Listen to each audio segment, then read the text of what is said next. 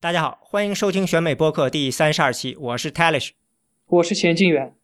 选美播客是 IPN 播客网络旗下的节目，我们的网址是选美点 US，我们推荐大家使用泛用型播客客户端订阅收听，这样您能在第一时间收听到选美的更新。同时呢，我们也欢迎大家在知乎上和微信上呢关注我们。我们现在有会员计划，嗯，加入选美的会员呢，可以收到会员专享的每日资讯，每月三十出头，串联有料的美国政治讯息，支持我们把播客做得更好。嗯，今天的播客呢，我们呢是想来谈一谈这个美国的医保，而且呢，今天的播客呢是原计划呢是在上一周录制的，但是因为上一周是因为这个三八妇女节呢，所以呢，我们这个选美播客的几位女嘉宾呢强行插播，结果把我们给挪到这周了。嗯，不过也好，这周就嗯，这个竟然这这个等于是把三月十五号交给我们了，是吧？嗯，是，嗯。这次反正每周那这初选的每个星期二呢都挺好看的，就我看已经有人把刚刚结束的这个星期二叫做泰坦尼克星期二了，嗯，但其实结果竞选结果没有什么，要光从结结果上来说，好像也没有什么特别好说的吧，对吧？应该是民主党那边就已经很清楚了，呃，希拉里那边就呃没有什么问题的，可以说嗯应该是不会。出大错的情况下，他就稳拿了。哎，这句话好像每次都是这样说，只要希拉里不出错。是，嗯，我看有一个统计说的是，桑德斯如果想赢的话，会需要拿下剩下的选票中的百分之七十六。这个对他来说，以现在形势是不可能任务了。是，嗯，共和党那边呢略微复杂一点了。嗯，这个 Donald Trump 现在是好像有六百多代表票数，然后他在昨天的超级星期二中拿到了呃。一共是五个州，他拿了四个州，胜出了四个州，然后只有 Ohio 呢输给了呃 Kasich。是，呃，就是按照现在的这个状况的话，如果 Donald Trump 想要呃不通过这个竞争会的党代呃不触发竞争性的党代会，他需要在下面的呃各州初选中拿到呃多于百分之六十的选票。嗯，是啊，我因为我看到好像另外一个数据是百分之五十五，反正是要超过一半的。是，所以说其实从一定程度上来说，要在党代会上一决雌雄的这个可能性还是相当大的。对，还是有的，这个肯定是接下来呃共和党一方努力的方向吧。嗯，是对。呃，不过这个不是我们今天的重点了。我们估计下一周我们会好好的谈一谈这个问题。啊，今天呢，因为呃有一个听众呢说给我们发信说呢说呃现在呢呃 Ben Carson、Christie 都退出了，他们而且他们不仅退出了，他们还背书了 Trump。他们想来问一问说呃我们对这个有什么评论？那么 Christie 呢，其实我们在月初的那次的时候呢啊已经谈过也就说过了。那么。接下来我们这两周呢，Christie 呢还是非常非常积极的为 Trump 助选，所以可以说呢，嗯，他算是就是如果你说这 burn the bridge 的话，那他是彻底的就就这烧了一把火，他嗯不甘心，他干脆就就彻底的烧得干干净净了。对，而且其实说句实话，Trump 在很多表现中都不是非常待见 Chris Christie。呃，比方说有一个广为流传视频，就是说川普他。拍拍这个 Christie 的肩膀，说：“你回家吧，回家吧。”非常不耐烦的，而且一种居高临下的态度。所以说，但尽管如此，这个应该是两个礼拜前在网上流传的一个视频。那时候，呃，Chris Christie 刚刚这个支持表态支持 Trump 不久，但是他似乎，呃，他依然在紧跟这个 Trump 之后，在各州进行呃巡回的宣传。对，算是鞍前马后吧。因为，呃，在刚刚结束这个 Ohio 的这个初选的，就是就周日的时候，Trump 在 Ohio 做这个竞选活动，拉了 Christie。我印象中，然后我印象中 Christie 坐在台下，然后他在上面居然说了一个笑话，说：“你看，你们州的州长 Kasich 连 Christie 都不如。”是没错，这句话的话，其实是让很多原来支持 Christie 的选民非常受到冒犯，尤其是一些在他的这个，嗯，家乡新泽西。呃，还有一些美国东北部，呃，比较开明的共和党人，其实是很受到冒犯的。嗯，所以呢，我想 Christie 这个现在还嗯在支持这个 Trump 做给他，就是说我说的支持不是说背书，是还在继续为他助选。那他这个脸皮非常厚，这说明他肯定是有呃一些特别特别直接的一些利益诉求，可能跟 Trump 之间他们。可能有什么底下的有什么交易了，就是这个政治交易肯定是有，要不然的话他不会这样。没错，呃，但是根据美国现行的法律，呃，候选人是不能够通过承诺这个呃，在竞选成功以后为某些人许许配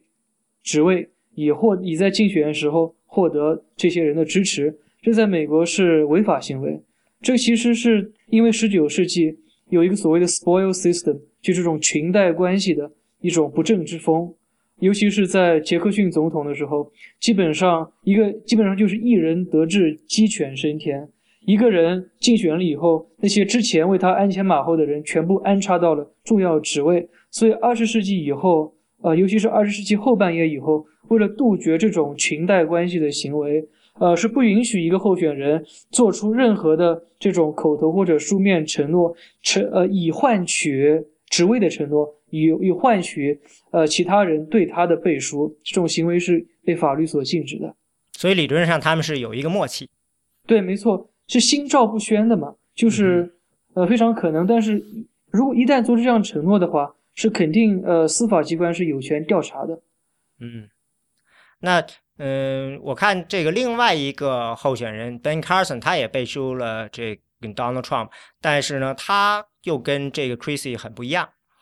嗯。是没错，呃，首先，呃，因为我关注呃 Carson 这这么一个人物已经比较久了，呃，我认为 Carson 这个人，他首先他他是一个呃政治的局外人，他一直是约翰霍普金斯大学的一个儿科的神经外科的医生，他虽然有很鲜明的呃政治跟社会立场，但是他涉足政治还是近两三年的事情，呃。呃，我所以而这个人的性格特质，首先这个人他是一个白手起家的，尤其是在底特律内城区非常贫穷的黑人区长大的这么一个可以说是共和党所标榜的美国梦的典范。之后的话，他耶鲁大学医学院毕业以后，他就一直呃从事医学。但是呢，他真正受到保守派呃和共和党的建制派的青睐，是在这个二零。一三还是一四年的这个呃白宫晚宴啊，白宫这个晚宴上，他发表了呃一篇演讲。这个白宫祈祷晚宴呢，它是没有政治性的。之前的这个受邀演讲的人，往往都是呃不会在演讲里涉及政治内容的。但是 Carson 在这次白宫的这个呃祈祷晚宴中呢，他。发表了长篇大论的批评奥巴马的政策的言论，他抨击这个美国的政治正确，他抨击这个呃奥巴马上台以后对于个人自由的压制，呃，但是在他说话的时候，奥巴马就在他咫尺之遥、几英尺以外的地方，这个脸色铁青。对我记得是刚开始时候还是微笑，到后来这个脸色就越来越惨。对对，所以这一次以后。这个 Carson 他表露了鲜明的保守立场之后，他就越来越受到这个共和党里建制派人物的青睐，包括每年的保守派行动家大会，他都是受邀列席，而且已经连续演讲受邀演讲了两次。所以，如果我们分析这个人的政治，呃，这个人的呃个人的性格特点，首先，这个人呃虔诚、迂腐。从一定程度上是比较迂腐的，他没有政治经验，不知道，呃，从一定程度上来说，他并不知道这种，他其实，呃，作为黑人和一个政治局外人，这种清新的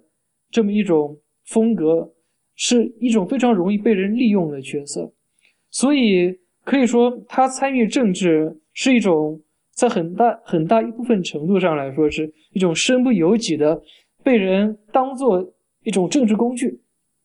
呃，包括川普这次也是一样的。这个他为呃 Trump 背书，当然他们之后在台面下面做了什么样的交易，这个我们无从得知。但是可以呃知道的是，他其实已经屡次被政治的呃被这个比他有城府、有心计很多的政客作为了标榜他们这种呃。呃，政治呃政治立场的一种工具，所以这次呃，他为 Trump 背书也不奇怪，因为他一向表现出了对于呃政治的一种幼稚和一种相怨。嗯。因为他我觉得非常有意思，就像你说这个相愿，就是说他虽然表示了背书，可是呢，他又不是像 Christie 似的，就是属于似乎是心甘情愿，他还有话直说，甚至表示了一些对 Trump 的显得非常非常就是嗯，就是单方面的说，我希望我觉得 Trump 其实并不相信他的某些话，类似这样的，让人就觉得他好像还是有些其他的，就是怎么说呢？不是一种呃传统的政治上的背书的感感觉。对，没错。就是他背书的全文，我也看了很多遍。首先，他是一个道德感非常强的人，他不仅有非常坚定的道德立场，他也有很强的道德优越感。所以有一些分析说，Carson 他作为一个局外人，他这次参加美国总统竞选，本身就是有一种非常呃出于一种呃道德优越感、拯救美国的一种情怀的这个色彩在里面的，呃。所以说，他为这么一个有争议的人物背书，我看了几遍他的演讲，他其实是非常有保留的，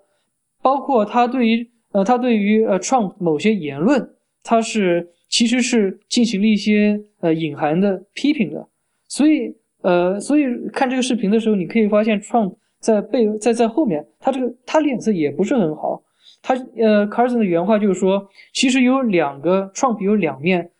呃，我支持他的是那些背后所表现出的这么一些正面的一面。我我只相当于他他这个话，呃，其实呃言外之意就是说，呃，Trump 在台上跟台下他的表现风格是不一样的。所以说说这句话其实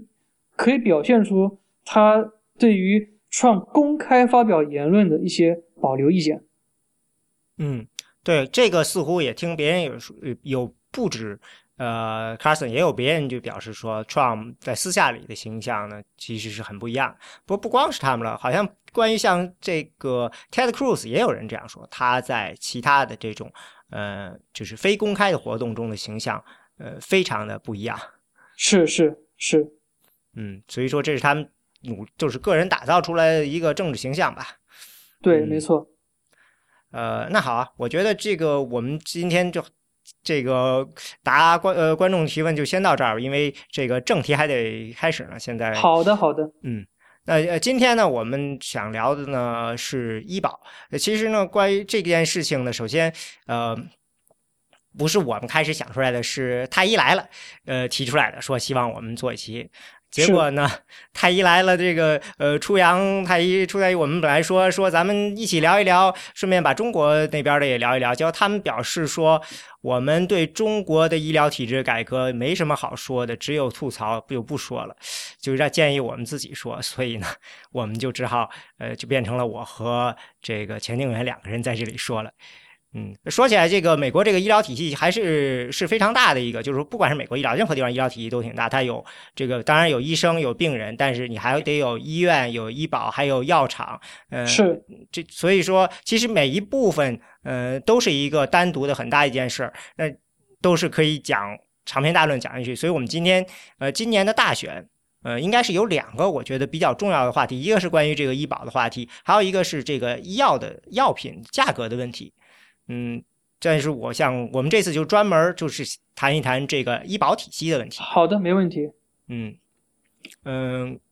我不知道这个呃，陈员，你是在美国的时候，你来这边有没有看过病啊？呃，我没有看过病，但是我我我觉得我跟呃美国的医疗呃打交道，如果从医院这方面来说，我只呃我只去过体检，但是我跟美国的医疗体制的接触，大部分都是。呃，在政府这一方的，从监管者的角度，我接触过很多呃监管医疗方面的一些个呃专家和职员，呃，以及我接触过一些呃保险公司，因为我之前是在一家呃健康呃医与医疗有关咨询公司工作，所以我对于医疗保险呃这方面管理人员有所接触，呃，这个是我的专业背景。啊，呃，正好我是看过病的，这个正常的和急诊什么的都做过，所以呃，我发现呢，就是尤其是在学生时候，很多人刚来的时候，呃，可能我可能是被名词给吓住了，或者说大家都觉得哈，美国这个医保就是比较贵，或者怎么着，好像再加上可能年轻的时候，的确是我印象中我在当学生的时候也基本上没看过病，所以就是有一种呃很多名词儿啊都不懂或者怎么着，所以我们。嗯，可以，就是比如说来一个虚拟的，呃，先让大家给大家感受一下，比如说我要是在美国看一个病，那到底整个过程是怎么样的？嗯，也不能说虚拟，但大概算是就是说我嗯，举一个什么样的例子呢？我觉得来一个这样的例子吧，这个例子是我亲身经历过的。那当然就是说，呃，这个要生孩子，我我老婆她怀孕了，然后呢，你就要呃去这个找医生，这个。咱们想一下，就是说有你有一个事情，你需要去看医生。我们现在举的例子就是，比如说，就是一个去呃是呃，就是现在你知道你已经怀孕了，然后你就去找。那一般情况，我印象中当时我在做的时候呢，嗯，就是你你每个人都会有这个呃自己的医保。这个其实呢，医保里头呢会写着说，嗯，它分为就是呃叫做 in network out network，呃是这个呃的这个实际上就是说，嗯。这是有一个每个保险公司有一套自己的这个医保的这个网呃这个网络，这个网络下就等于是他签约的呃医院呀、医生啊，对。然后我就在那里头去搜，呃，另外呢，一问问别人，就是也是有这个生孩子经历，然后就他们就呃这个推荐说啊，你就是妇产科大夫嘛，妇产科大夫呢就到妇产科大夫家里边找，找完了以后呢，有的再从其他地方了解了解哪个些妇产妇产科大夫呢比较好，然后大概锁定了一个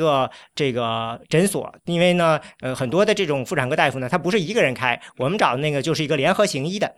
嗯哼，嗯，大概是有六个妇产科大夫，他们联合行医，所以我们就就选定那个地方，然后就给他打电话说了情况，说约了时间，于是呢就呃就开始就去看，呃，等于定期的去检查呀这样的。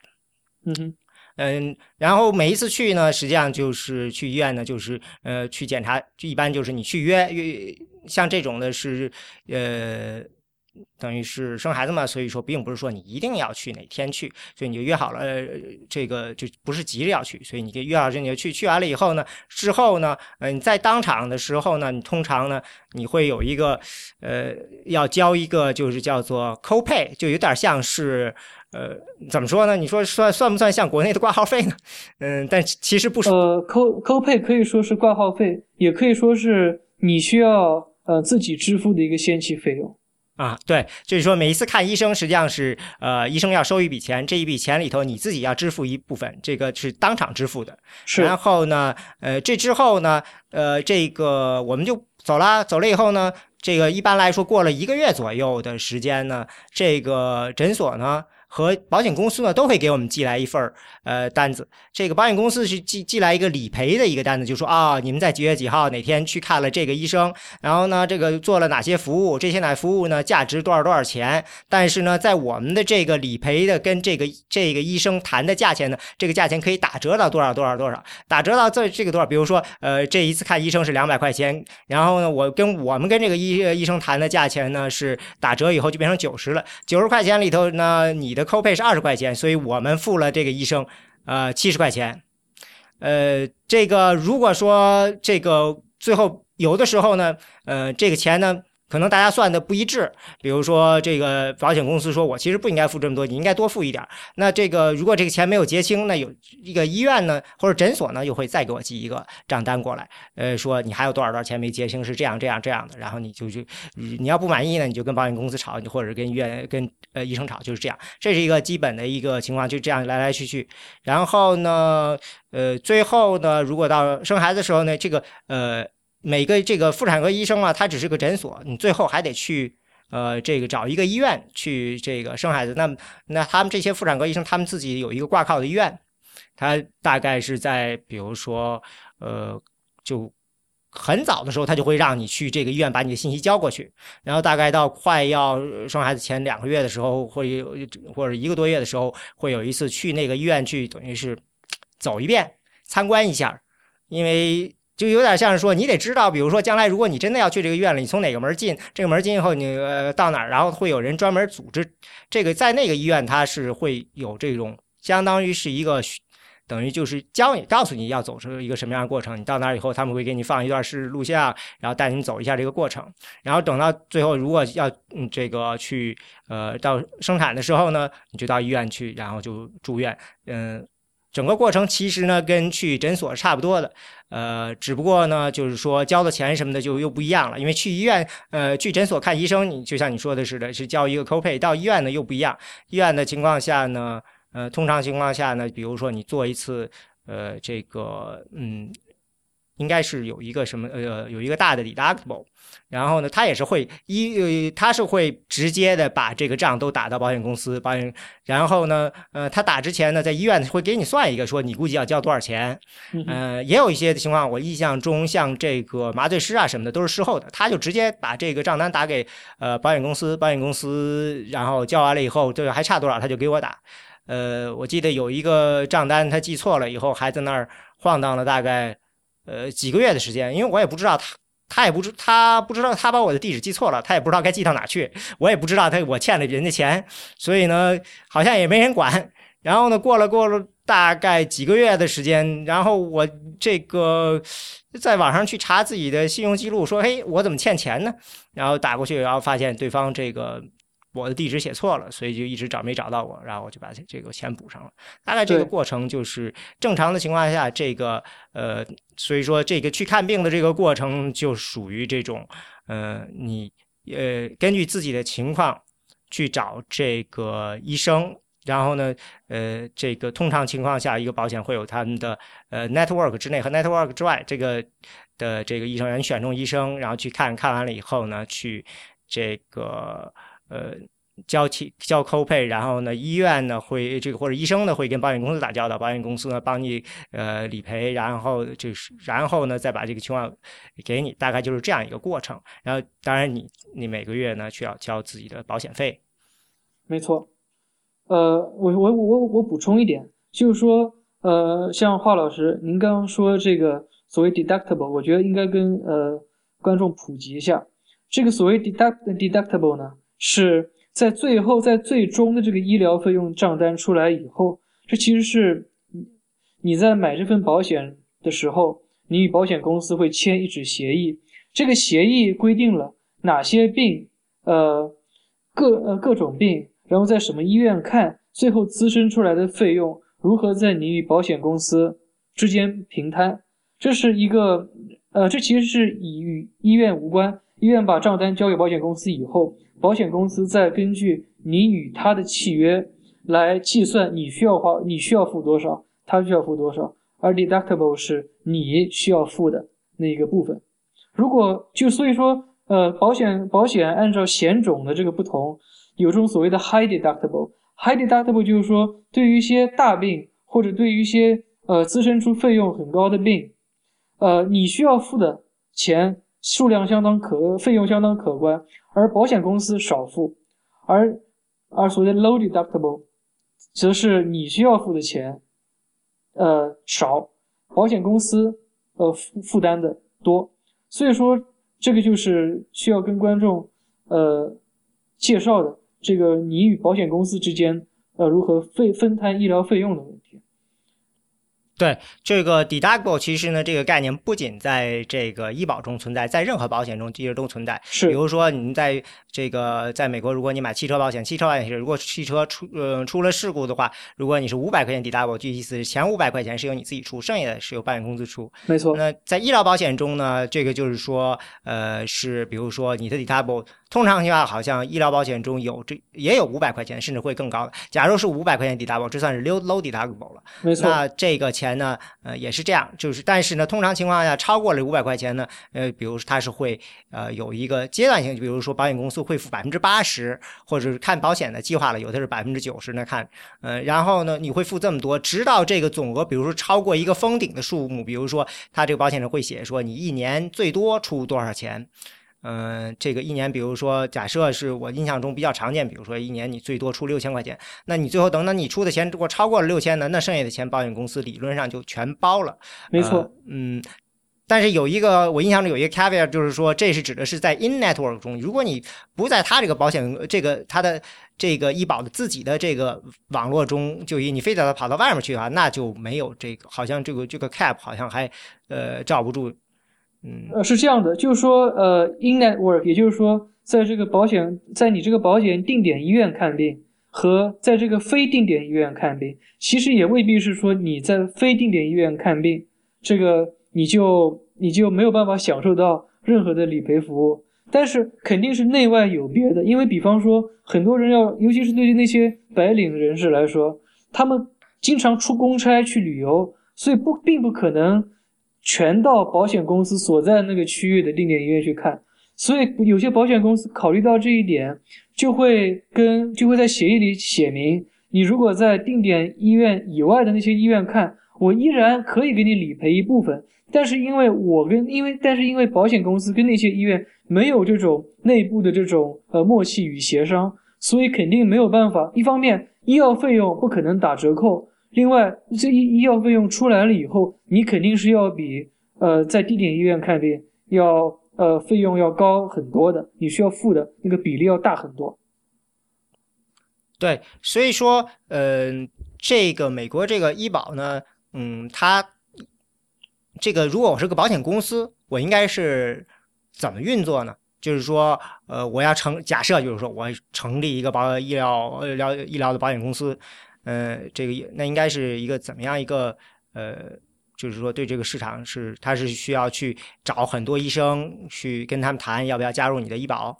然后他再去找人去这个入保，是这样一个过程吗？因为我是没错，呃，其实从保险公司角度说，呃。一个保险公司，它需要打交道的群体，无非就是两这两方面，一方面是病人，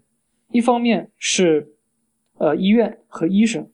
呃，首先在美国这个，在在中国的话，中国的这个呃国有的以国有为主的医疗体制，医生是受雇于医院的，医院医生理论上是呃医院的雇员，医院的员工，但在美国是不一样的，美国大部分的医生，绝大部分的医生。都是独立行医的，有自己的诊所，或者由医生自己组成团体，然后来进行这个协同行医。很少，呃，这个虽然近近年来医院雇佣医生的比例越来越大，但是医大部分医生并不是医院的雇员，他仅仅是使用医院的设备，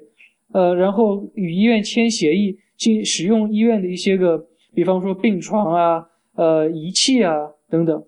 对，就像刚才我说的那个，我们这个生孩子也是那个我们的那个呃妇产科的他诊所的医生，他们就跟那个医院应该是有这样的一个挂号的协议。而且不仅如此，我印象中那个我们诊诊所有一个妇科大夫，他甚至是那个医院的这个 board，就是这个理事会的一个那个成员，算是这个医院里好像是比较高的位置。但实际上就像你说的，他还是只是一个呃，就是等于是挂靠在那个医院，对吧？没错。呃，所以说，对从这个医生的角度来说，医生是需要呃客源的，是需要是是需要一个稳定的病人群体，然后来呃来进行来平衡他这个诊所的开支。所以保险公司呃是会跟本地区的一些个诊所、医生和医院谈，就是说为什么这个 network 或者说这个医保定点它这个经济上的逻辑是什么样的呢？就是说，一方面从保险公司来说。呃，保险它呃这些医院跟医生可以依靠保险公司来给呃来来保证一个稳定的这个病人的来源，但每月固定有几十位、几万、几百位病人到我这个诊所来看病，这个都是保险公司介绍过来的。为什么保险公司能介绍？哎，作为交换，我医生或者医院我需要给保险公司一定的折扣，因为。我就是大家可以从经济学上想嘛，量大从优嘛。既然我，呃，既然病人这个来源得到保证了，病人的这个人流量多了，那我成本就可以下来，我自然就可以给这个保险公司所属的病人一些医疗费用上的折扣。所以说，呃，与医院和病人，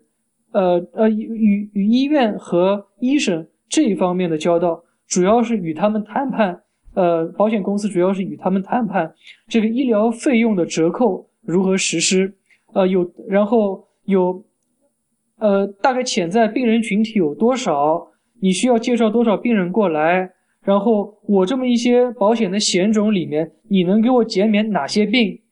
每一种病减免多少，打多少的折扣？所以简简单的来说，这个是呃，这个是保险公司与医医疗服务的提供方所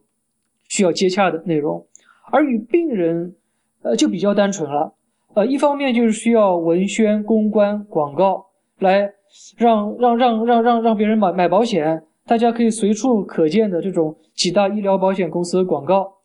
呃，这样的话，病人越多，我这个保险公司的这个呃所属的病人越多，那我提供的保险就越实惠，而就有更多的医院愿意来加入我的 network。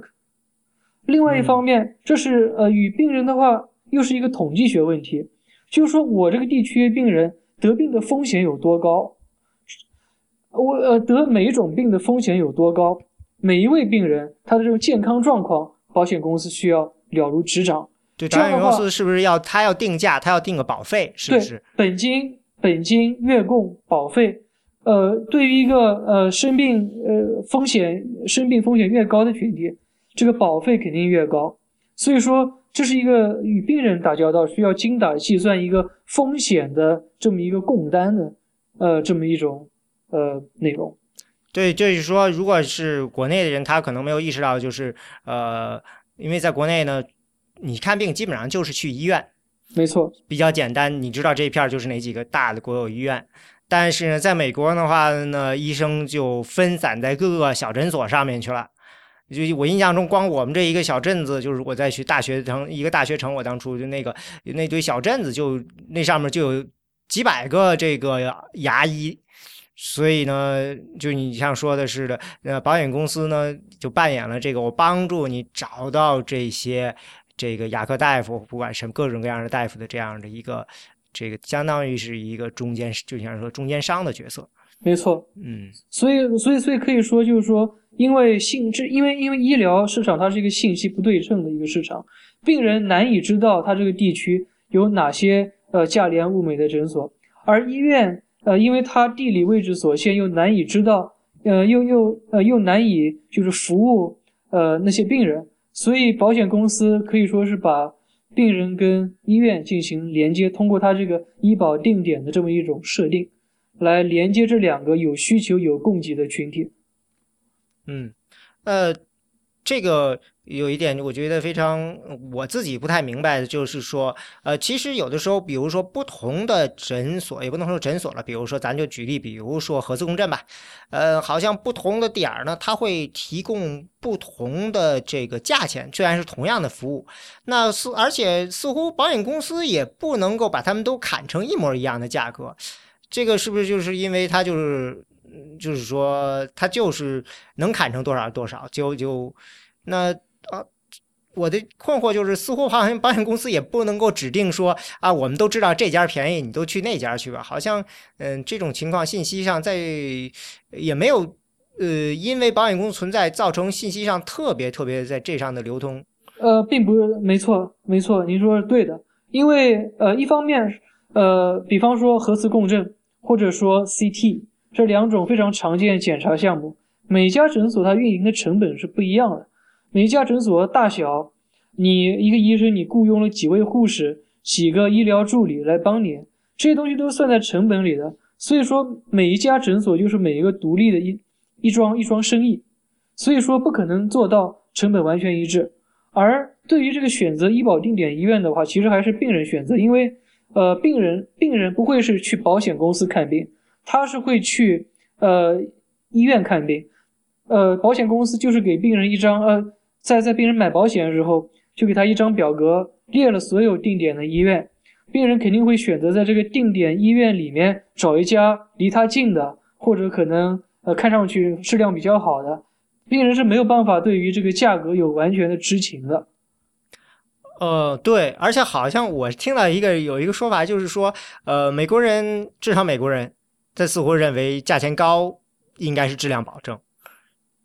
所以，因为你自己个人并没有这么强的这个专业判断能力，嗯，反正保险公司会出绝大部分，所以就会让他们觉得啊，这家呃这个价钱贵一点，说不定还好些。对，呃，而且说，而且价钱贵，并不代表你要出的这个呃 deductible，你要出那部分就高，因为其实这个价钱还是取决于保险公司与每个个体诊所的这么一个协商的结果。所以说，它的这个书书面上价格，并不代表最后你要你需要付的价格，这之间是没有相关性。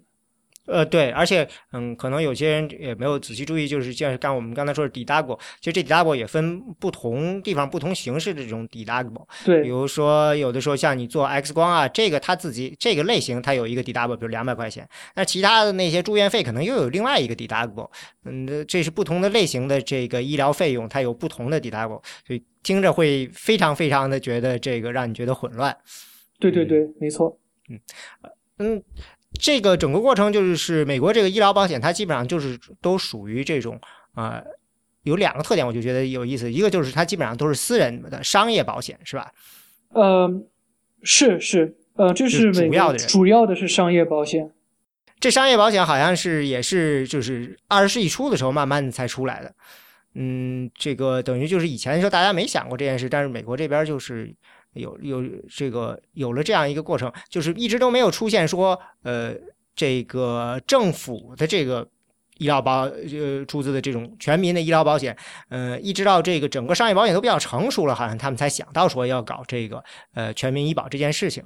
对，没呃没错没错，其实医疗保险它出现相当相对比较晚的，它是这个十九世纪末二十世纪初，这个医疗科技出现极大的飞跃以后。这个医疗费用陡然上升，所以这个才衍生出了一个费用跟风险的问题。之前他之前，比方说一个美国的一个乡村小镇的这么一个乡村医生，他他的行医的这个资格呃也是参差不齐，他他他所行医的服务也是非常简单的。到了二十世纪以后，各种各样的呃化学合成药品啊，各种各样的仪器啊，各种各样的手术方式呃衍生出来以后。这才涉及到一个呃需要风险呃分风险分摊的这么一个问题，所以说它是一个新近出现的产物。而呃从西方发达国家来看，所谓全民医保，也就是政府负责这个分担呃病人生呃呃公民生病的风险，这个要在可以说是二战以后的事情。西欧啊，这个在二战的时候。呃，英国还有欧洲大陆很多国家需要运送伤兵，那时候政府实行对经济实行严格的管控配给制，所以说也接管了大量的医院。所以，呃，之所以欧洲的这个全民的医保，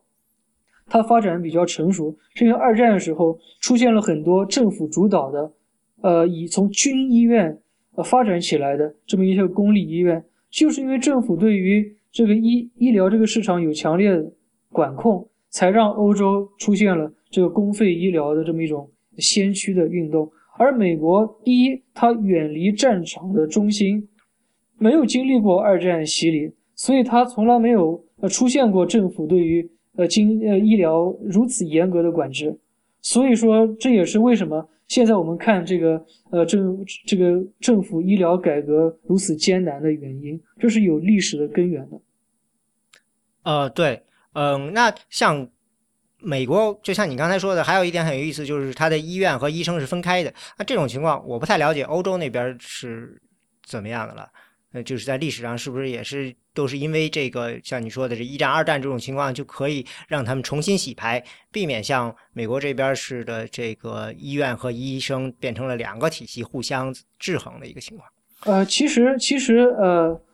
在欧洲，呃，医医院跟医生也是，呃，也也是比较分开的。尤其是在英国，还有一些医疗西欧一些医疗，呃，比较发达的国家，呃，这种医生会开个小诊所，没有病床，没有这种护理的服务，然后把医生，呃，把把把病人，如果需要这个呃住院或者呃临床护理或者临床观察，那就把医生，呃，送到医院去，然后医生。利用这个医院的设备对他进行一些呃技术含量比较高的服务，这个其实在美国跟欧洲没有什么特别大的差别。但是问题就是说，呃，在欧洲这个不不仅是医院，还有很多这个社区的诊所都是呃政府控制或者是就是政府所有的。这个在这是这是这是二战以后欧洲出现的一个与美国不一样的发展方向。那就是因为二战造成了两边可以走出完全不同的。这是一个重要的因素，没错。嗯，对我印象中，二战还对美国非常重要的一点就是促进了这个呃企业出钱的这种医疗保险，对吧？在二战期间。对，没错。呃，我觉得这个这个我我对企业出钱，呃，为为为为员工买保险，它如何起源，我并不是特别清楚。但是这很非常有可能是罗斯福新政时候出现的一个趋势，因为就是呃当时有一些美国的大企业，哦不对，呃这段重录吧，呃好，我对于呃企业对企业给员工发保险作为福利，呃这种现象如何起源是并不知道，是并呃并不知道它确切的起源，但是可以知道。这种趋势是来是来源于这个一九三零年代，就是一九三零年代，美国有很多很多，美国经济无比繁荣，这个是泡沫破灭的前夕，美国经济无比繁荣，很多很多非常非常大的工厂，像福特啊、通用啊这些洛克菲勒的，呃等等，呃这个梅隆啊这些这些大公司有在在大的这个大的这种城市中心区。有巨大的工厂雇佣几千几万工人，而这些工厂给工人提供的这种呃福福利是非常优厚的，呃不不管呃在在那个时候工人工资也是非常高的，呃同时呃因为这种这种非常大的工厂也产生了一种责任感，就是需要对于员工的这个呃劳动呃进行这种爱护。对，就是像一种家长式的似的，一种一种赋权，对家长式的这么一种呃情节。这样的话，呃，不仅是有，比方说员工食堂有工资，有这种休假，也有保险。就说你，就是说，对于工人的，不仅在这个八，不仅在这个呃上班的这个八个小时、十二个小时之中，把工人照顾好。还要照顾到工人这个课余、呃这个业业余的这么一些个活动，让他进行全面的发展。这种家长式的作风呢，其实是一九三零年代大工业、呃大工业化大生产的一个一个一个附加产品。啊，我个人印象中，这个应该是从十九世纪呃末就开就有了，因为有几次大罢工都是因为这些公司，比如 Pullman 的这个大罢工，因为 Pullman 是做这个火车车厢的，他就像你说的，他连房子啊什么的都包了，好像他当时是把一些这个福利给削减了，然后大家反而呢变成大罢工了，这个他们就 Corporate All Welfare 嘛，嗯，这个。对，那但是到了大萧条，你说三零年代以后，呃，我就不太了解了。但我知道这是二战的时候肯定有一个很重要的规定，就是二战的时候呢，呃，工资被呃固定了，就是说不能够随便涨工资。但是呢，它允许就是这个 national n 就是 national labor。Relationship Board 它允许公司呢，呃，通过提供医保的方式吸引其他人，就是说你不能炒工资的方式去挖别人，因为工资大家这个暂时管控嘛，所以都不能涨工资，所以大家公司呢为了留住员工呢，呃，就提供一些福利，所以就是尤其是像这个呃医保的福利就变得可以变得非常的丰厚，是，没错。其实，其实说句实话，这并不仅仅是公司的慈善行为，它也有这种福利啊，也有把这个呃员工的生活给控制住，把它给拴住，这样让这样员工一旦失业或者一旦被开除，他他生活中的很多福利都一下子消失了。这也是培养这种，这也是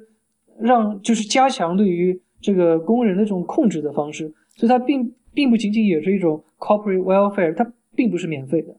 对，这个也叫做 job lock，没错，就是这样说，把它锁定在这工作上。我知道有很多人工作其实目的就是为了有一个医保，没错，就是一部分人是有是会这样想的。嗯，那现在就是一个常见的问题，就是呃，欧洲是这个全民医保。呃，反正其他大部分国家就是发达国家，它基本上都是全民医保。然后，但是呢，如果你看这个医疗成本摊到每个人头上的，呃，是明显的比美国要低的，所以呢，就有很多人说，这个美国的这套医保为什么会这么贵呢？是不是就是因为这个医保体系本身出了问题？没错，呃，美国医疗费用其实是发达国家中最贵的，就是我我这里指的医疗费用不仅仅是这个呃病人他需要花出的费用，这也是就是说呃医从医疗服务这个方这些医疗服务所滋生出来的费用。呃，其实这么贵，它费用这么贵，其实是美国的这么一一些医疗的体制，一些体制性的问题。费用高有这么几种原因，首先是保险理赔的体制的问题。呃，传统上美国的保险是按件计费，也就是说，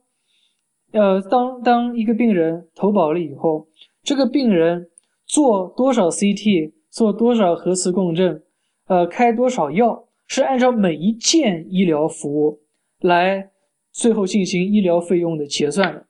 你做一个 CT，呃，五百美金，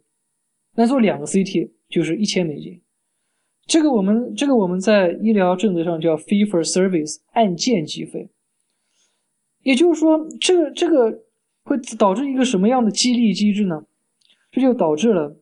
呃，医生宁愿多做，不愿少做，因为你多做，他会给你赔完全一样，他会给你理赔完全一样的费用，那就不如给病人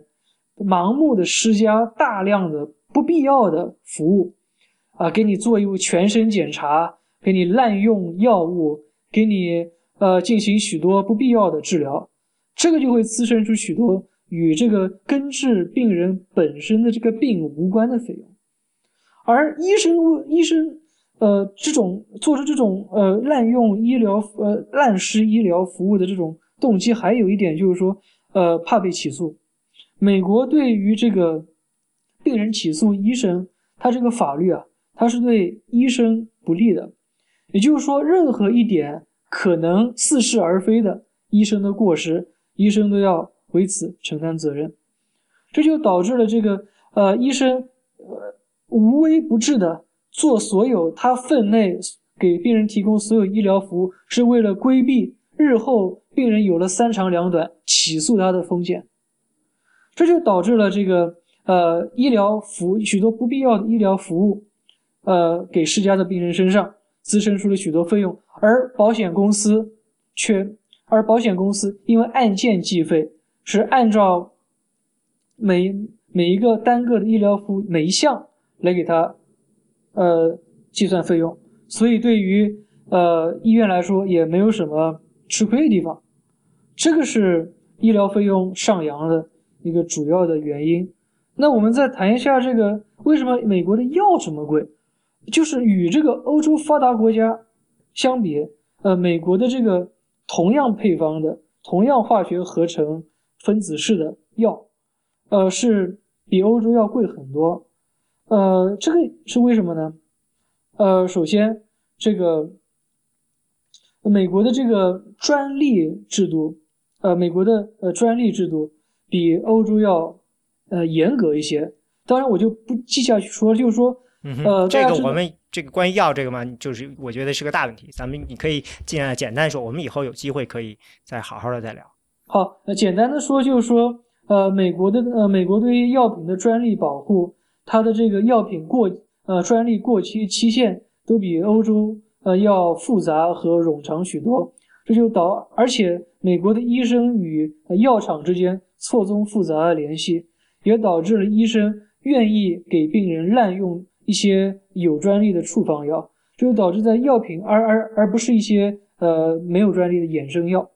这就导致了这个呃药品的开销呃在美国也是非常非常高的。我就简单这么说吧。嗯，对这个，我我好像也听说过类似的事情。比如说，我记得有一个调查，调查的是，呃，因为有的诊所呢自己呢会有一些检查的这个设备，比如说 X 光，然后他们就调查说，结果发现呢，如果这个诊所自己有 X 光，嗯，这个病人。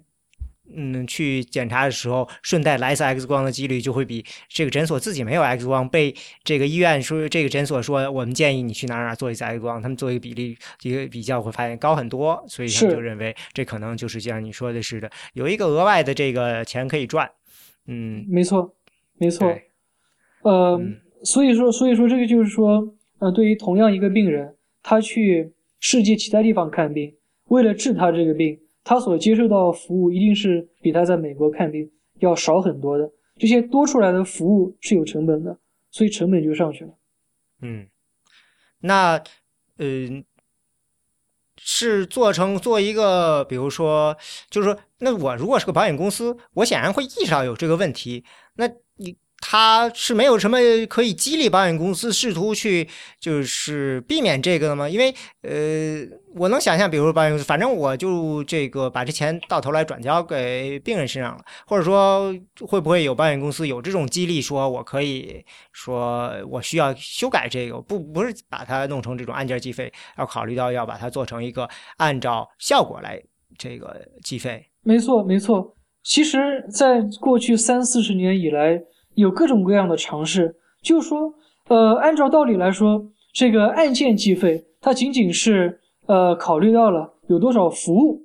但是问题是，这些服务有没有达到预期的效果？也就像您说的，有没有达到，就是病人的病有没有被治好，最后这个病人的满意度有没有提高，这些不在他最后费用结算的这个里面。所以说，这许多新的这种呃费用结算的模式，比方说呃有一种结算模式叫 managed care，这个 managed care 里面又分为 HMO、PPO、呃 ACO 等等不同的方式，但这些不管是什么样的模式，它所要达到的目的就是说，最后保险公司支付给医院的费用不仅仅取决于医院提供的具体服务那些纸面上的服务的件数，而在于这些服务所达成的效果。在很多新的这样的模式中呢，呃，多做服务反而会给医院罚款。如果如果这些服务是不必要的，当然这里有一些判定的机制。如果多余出来的服务没有给病人健康造成显著效果的话，那不仅不会多交费用，反而会扣除费用。所以说，通过这么一种反向激励的机制，就会让医生，呃，医生产生一种压力。我我提供这些服务需要有有的放矢的，需要有目的性的，不仅仅是呃为了规避自己的风险，同时也要为病人的这个呃善后着想。嗯，但是这样的话，听着就比原来的案件计费要复杂很多。是就是在保险公司在评估这个价钱或者该怎么支付上面，这样的话是不是呃小的保险公司就很难做到这一点了？嗯，是是没错，呃，所以说保险公司它所它经营一个保险公司是需要很多呃行政成本的，就是需要在这个它它需要很多这个操作之中，它会衍生出许多计算啊、精算啊，包括呃这个沟通接洽方面的成本。这个是这个是所以说呃这就是为什么在当今的保险市场，这个大保险公司。垄断性保险公司是一个保险市场主要的玩家，而小的独立的保险公司，呃，我往往很难生存的原因。嗯，那我们那我们现在我觉得可以取一个呃，就是奥巴马 Care 吧。我们可以就假设，就是回到这个，就是奥巴马 Care 开试图推用这个时候，那那个时候我们现在看到底，呃，这个整个医保体系有哪些问题，然后最后他们在试图用什么方法来解决。我你看在说的一些情况里，比如说就有现在这些呃医保本身这个案件计费的问题，另外呢，嗯、我能想象，比如说呃小呃，就像你说，如果我不是公司出的医保。我是呃这个个人买，或者说呢，我这公司很小，我跟这医保公司这个讨价还价能力很差，呃，这个对他们也不利。然后另外呢，就像你说的，还有呢这个药品的问题啊，或者什么，另外的就是有很多人可能就根本就没有医保，对吧？那到这些有有这么多问题，那嗯。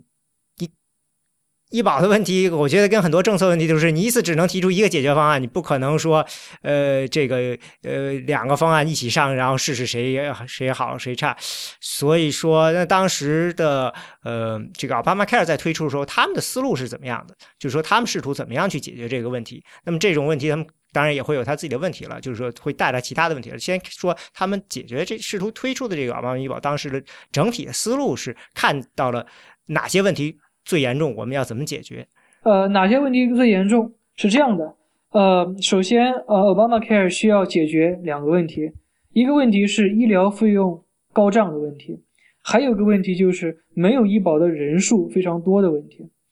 呃，我这里有一组美国呃统计局的数据，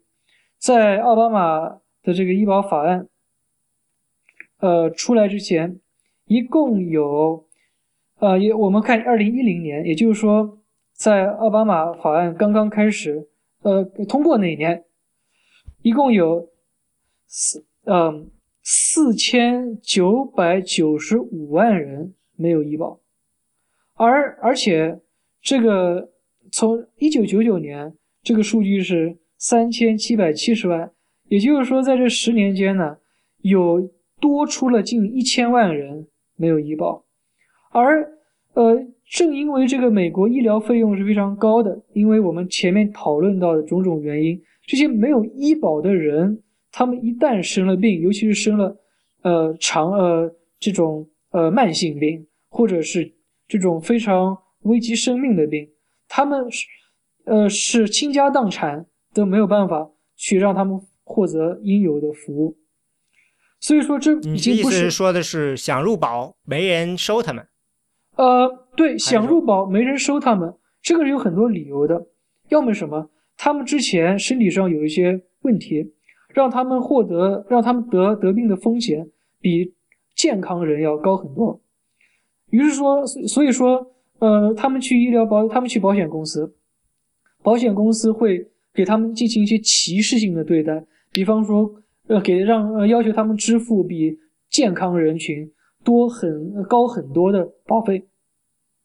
这是一种可能他们不愿意进入医保的原因。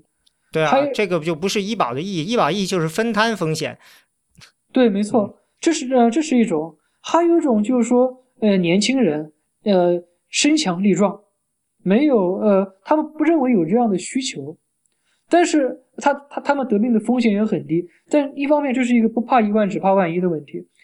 第二，呃，就是因为这群年轻的白领，他们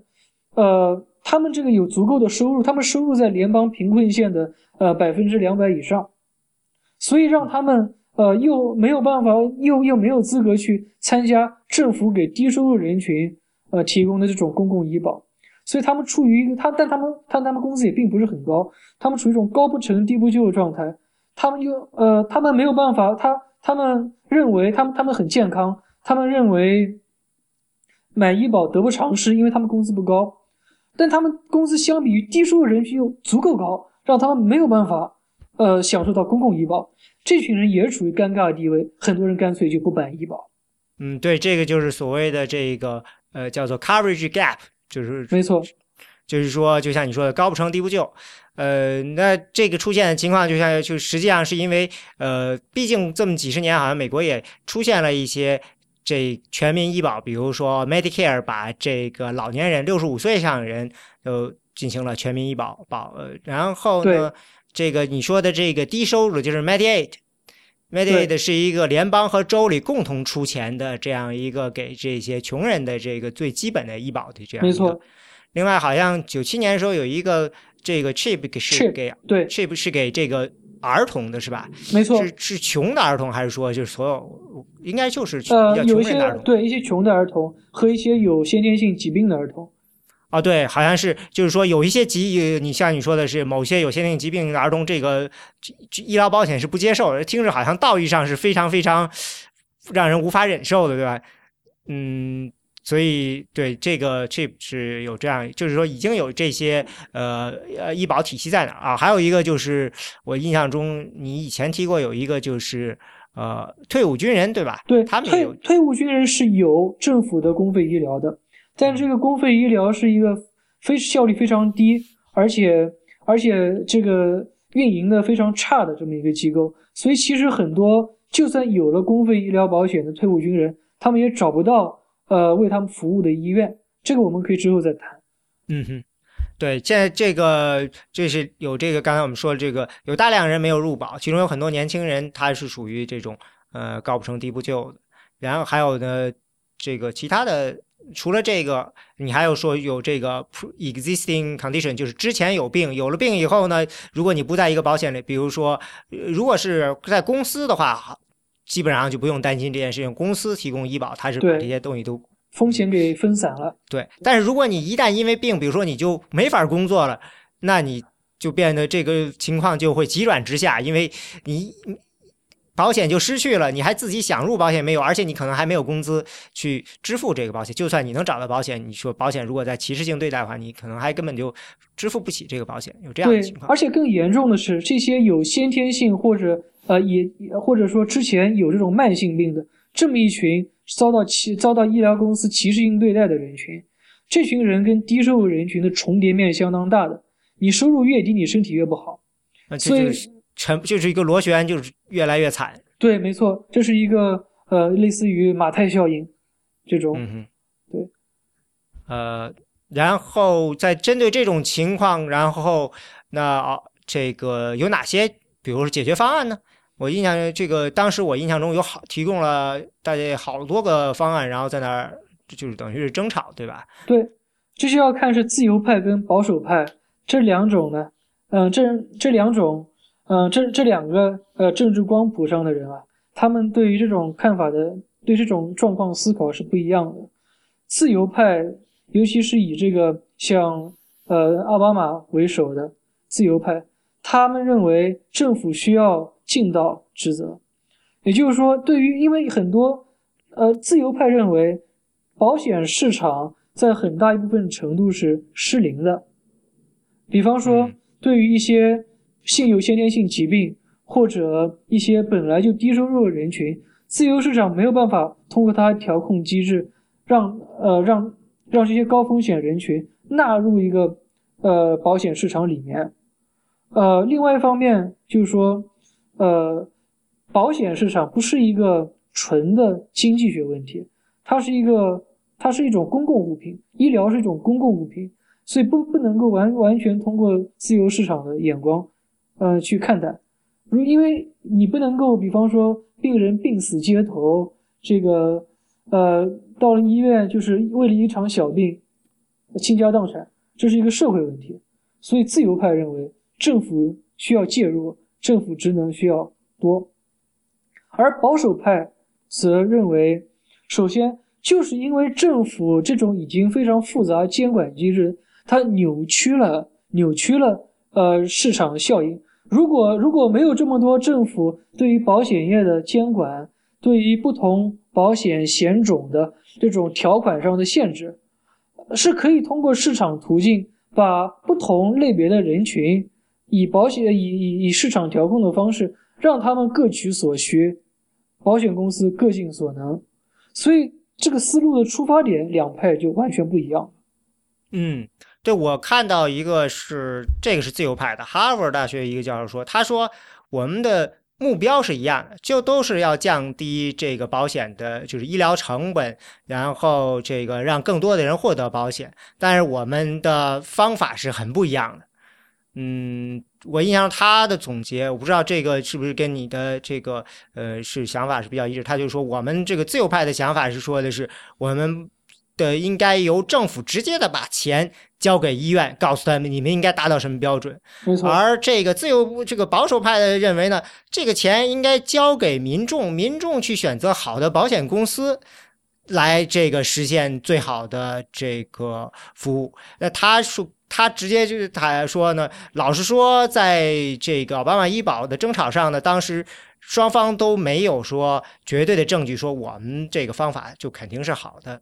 那当然，就都认为自己的是好的，但是他认为当时没有这个足够的这个政策上的证据说证明。呃，没错。其实，在九十年代的时候，民主党跟共和党，呃，对于呃，虽然对于是市场调控还是政府调控，呃，有不同意见，但是对于有一些问事情是存在共识的。第一就是，呃，既有的公共医疗是不能够覆盖到那些弱势，不不能够完全覆盖那些弱势群体的。现有的给高龄的 Medicare 跟给低收入的 Medicaid，呃，这两种公费医疗需要扩大，因为呃，一方面从运作上面，呃，这些呃这这两个项目运作的效率非常低，需要进行体制性的改革。呃，另外一方面，他们所覆盖的人群并不能够让那些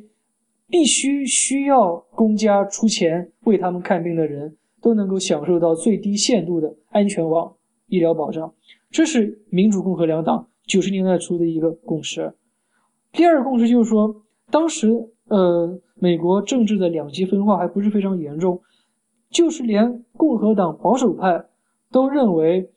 呃，因为医疗是一种公共物品，所以呃，我们说的这种呃个个人强制医保 （individual mandate）。个人强制医保是可以接受的，就是说需要强需要强制每个人拥有自己的一份保险。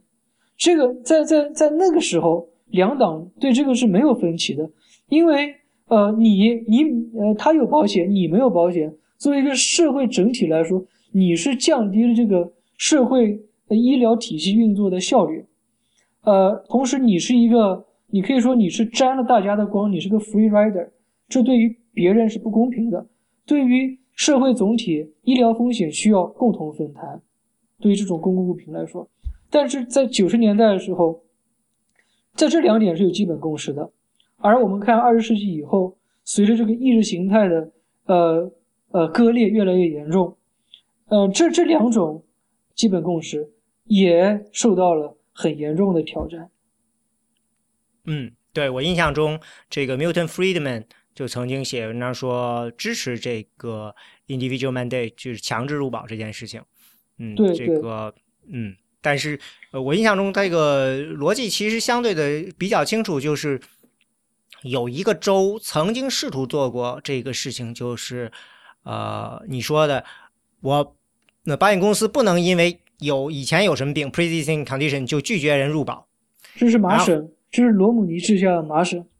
呃，我印象中是另外一个州，那个州，哦，是 Kentucky，是九零九四年的时候。哦，那你你说九十年代是是？对，然后呢？但是问题就是他没有要求大家呃强制入保，所以说呢，嗯，就产生了道德风险，就是很多人呢我就不入保了，等我有病了我再入保，反正你也不能拒绝我。结果呢，这个市场就坍塌了，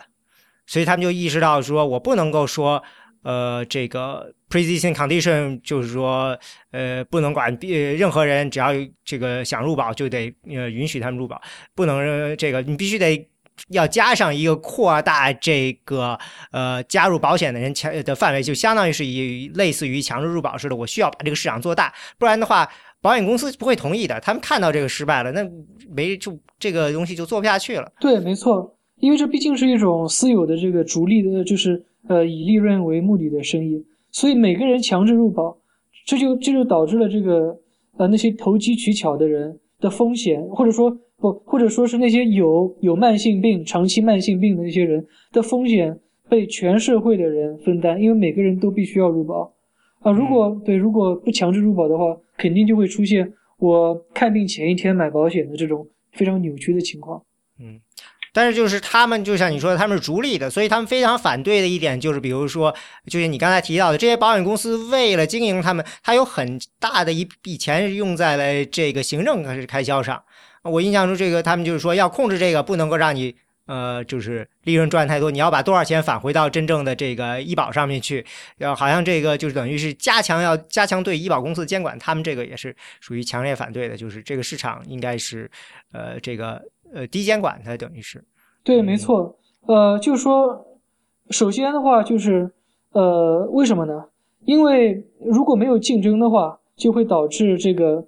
呃，价格信号呃受到扭曲。比方说，说就是就是这是一个非常常见的经济学的规律，就是竞争越强，竞竞争越强的市场，嗯，在一个完全竞争市场上面，这个物品的价格会比较低，因为呃。如而而在一个缺乏竞争市场，就会出现垄断，呃那些市场上大玩家就会对呃定价有很强的话语权。所以说，保守派要求促进呃医疗市场的这种许多玩家之间的竞争，其实是有利于降低呃保险费用的。嗯，我个人有一点上其实不太懂，就是说，因为我觉得这个买保险，嗯，怎么说呢？呃，它不太像是其他的商品，嗯，不只是买保险，有很多东西。我个人觉得，呃，作为一个外行吧，呃，我其实不太知道该怎么样去评估它的质量好坏。我的这个怎么说呢？我选择的时候，因为我。现在这个工作的之前呢，有一段时间人家是呃不提供保险，我必须得我自己去买。我提供我看的方法就是看哪个保险公司大，我就就就入了。这个我觉得大了，可能它的就像你说的 network 也比较大，货品比较好，就这样。我我自己是没有一个特别好的去评估它的方法的。这个这个我。你是说，要是如果要增加竞争的话，那怎么样这个竞争能够反映到让这个民众做出一个就相当于是一个，他们经常大家比较经常强调就是 informed decision 式的这种，最后能够做到比较呃优呢？因为就像你说，这个生病这件事情是一个呃不身体健康这个是一个很长的事情，你不可能说呃这个过过了半辈子说啊这个事情错了。对，我觉得这是需要多方面考量，一个保险好坏，好的保险。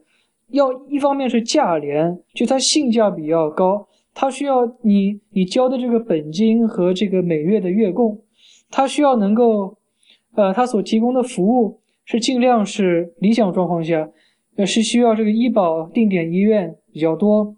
它对于疾病的覆盖面大，什么病它都能给你保，以及在你生病的时候，对于每一个病而言，你在生这个病的时候。他所赔付的金额要，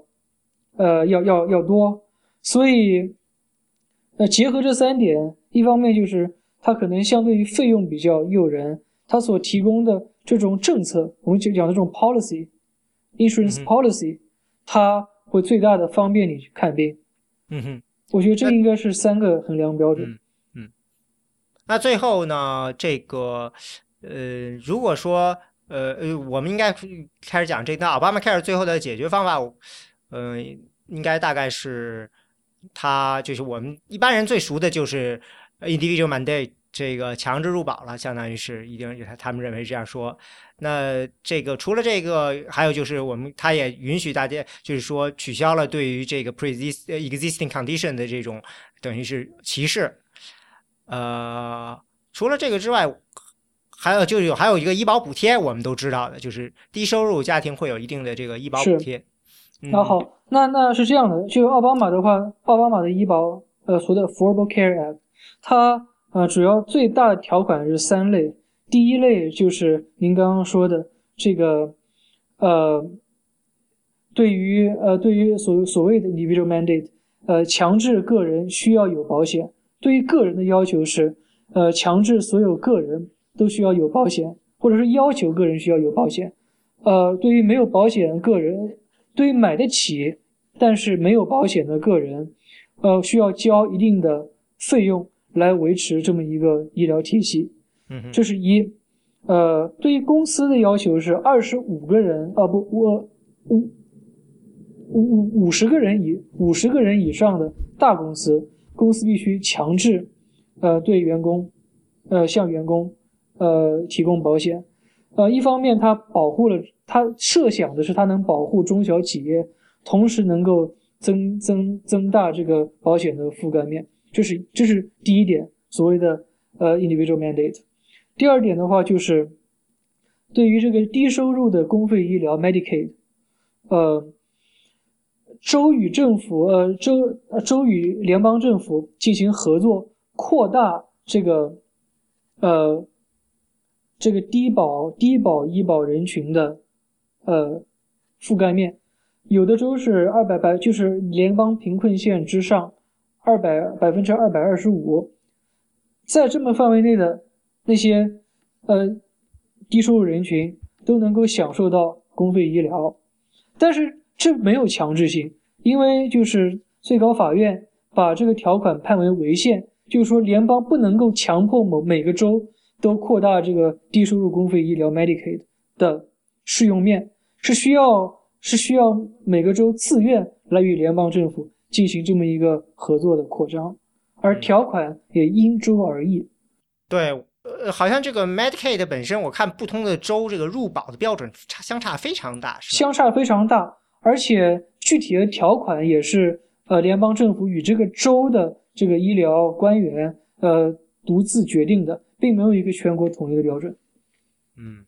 呃，是不是就是说富州做的好一些，穷州就做的差一些？还是说这个也不能这么简单的说？跟这个州的政治风向也有关。比方说一些南方的保守州，它很穷，但是那些州因为出于这种保守主义的呃心态，它并不是它对于与联邦政府合作表现比较消极。那在于这种扩大呃公费医保，那一定呃是比较被动。比较消极被动，嗯，就是这次这个扩大医保，Obamacare 这个时候，联邦政府是出了一开始的时候出了百分之百的钱，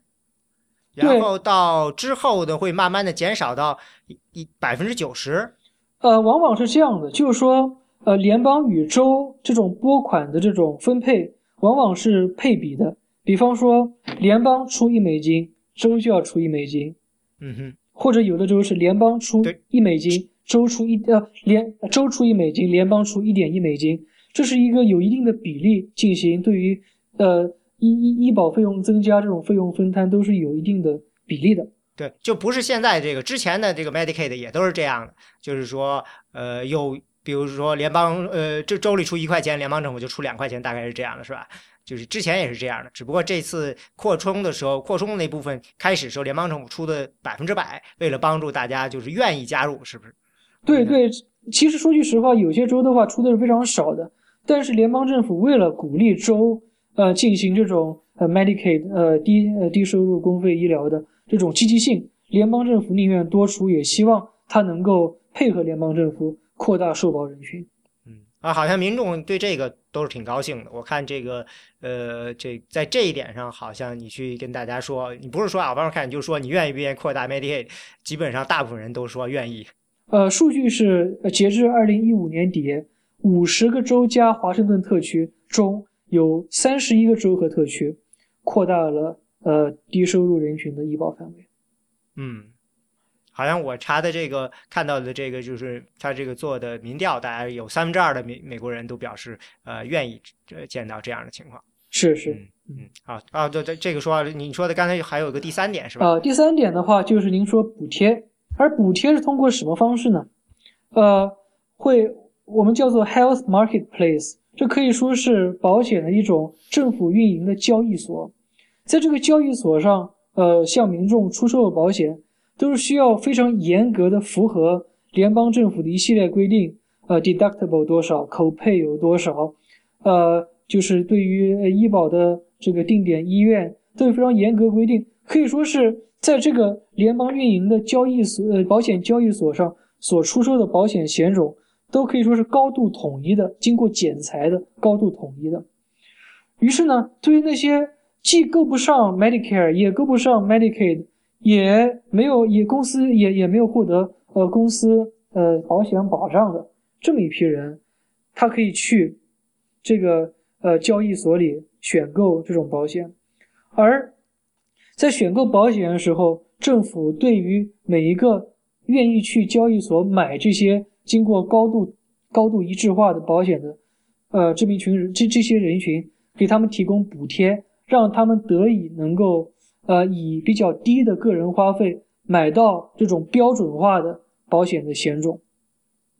对，是我记得是说的是要确保每个人支付保险费用的费用不超过个人收入的多少。百分之十是吗？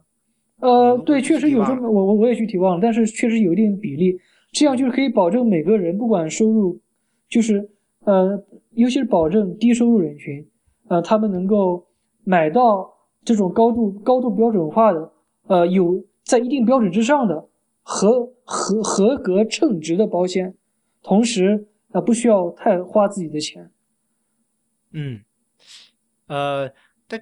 光从这个看，这么看，呃，好像没什么问题啊。他为什么出来以后，呃，大家意见很大。我印象中，比如说，就有人说啊，这个呃，这个好多原来的保险被取消了，然后嗯嗯，然后另外一个就是保费上涨，主要我印象主要的抱怨好像都在这些方面。呃，没错，确实是这样的。呃，这个他这个设想看上去似乎是非常美好，但在实际运营中问题是非常大的。我们我我我们从头开始，奥巴马医保需要解决两个问题，一个是，呃，一个是保险费用，呃，不不是医疗费用高昂的问题，另外一个是受保人群比较多的，呃，是是没有保险的人群，呃，非常多的问题。呃，这个法案它非常明显是倾向于先解决，呃，很多人没有保险这样一个问题，而把呃费用高涨这个问题放到了次要地位。呃，这导致了什么呢？就导致了，如果首先我们我我们做这么一个推理，第一，呃，如果没有如如如果让那些有慢性病在买保险之前就有病的人一视同仁的进入医疗市场。那么，保险公司所面对这个人群，他得病的风险是要比奥巴马法案通过之前这个人人群的患病风险要高。这个患病风险要高，就直接后果就是导致每个人一视同仁了以后，每个人平均的保费会上涨，这就让很多那些原本健康的人群感到被那些呃被那些有病的。现在因为奥巴托奥巴马医保之福进入保险这么一个呃人口中的人所拖累了，所以这对于每个人来说，保险费用都平均的上涨了。我们再看，比方说这些要求五十个人以上的公司买保险不买，然后要求一定收入个人买保险，这就导致这个投保人群没错，没有保险人人人数是少了。但是进入保险市场的人多了，对于保险的需求多了，需求一多，保险价格就会上扬，这是一个很基本的经济学规律。这就导致了，就是说，呃，我先我确实我事先先解决，呃，人群呃这个没有保险的人太多了这么一个问题，那所付出的一个必然代价，就是这个医疗本来已经上涨到很高的医疗费用进一步上涨。呃，我还听到一个情况，就是说，好像这个 Obamacare 对很多，比如说医保的呃范围，或者是医疗的这个医生的这个诊所的要求，提出了一些最基本的要求。嗯，这个呢，就让很多，比如说诊所的医生，这个他们可能以原原来的标准呢，他经营不下去了啊，所以呢，就把自己这个很多诊所就不得不就等于是。就关掉了以后，把自己就加入到大医院去了，这样的情况。呃，没错，没错，这是一个非常严重的问题。是这样的，奥巴马医保呢，同时对于这种呃医疗信息的管控监管的非常严格，这就导致什么呢？尤其是那些呃接受呃 Medicare、Medicaid 这种公费医疗的每一宗案例，每一宗案例，医生都需要把这个病人的病历、这个治疗情况。最后资资深所所滋生的费用的计算非常明确无误的报给联邦政府备案，所以说政府在在这一点上，政府可能初衷是初衷是呃增强对政府这种呃政府这种出用于公共医疗的这个呃费用有一个更明确的认识，但对于那些只有几个人的小诊所来说，滋生出的一大批行政费用。这个就就让让许多的医生跟诊所都难以承受。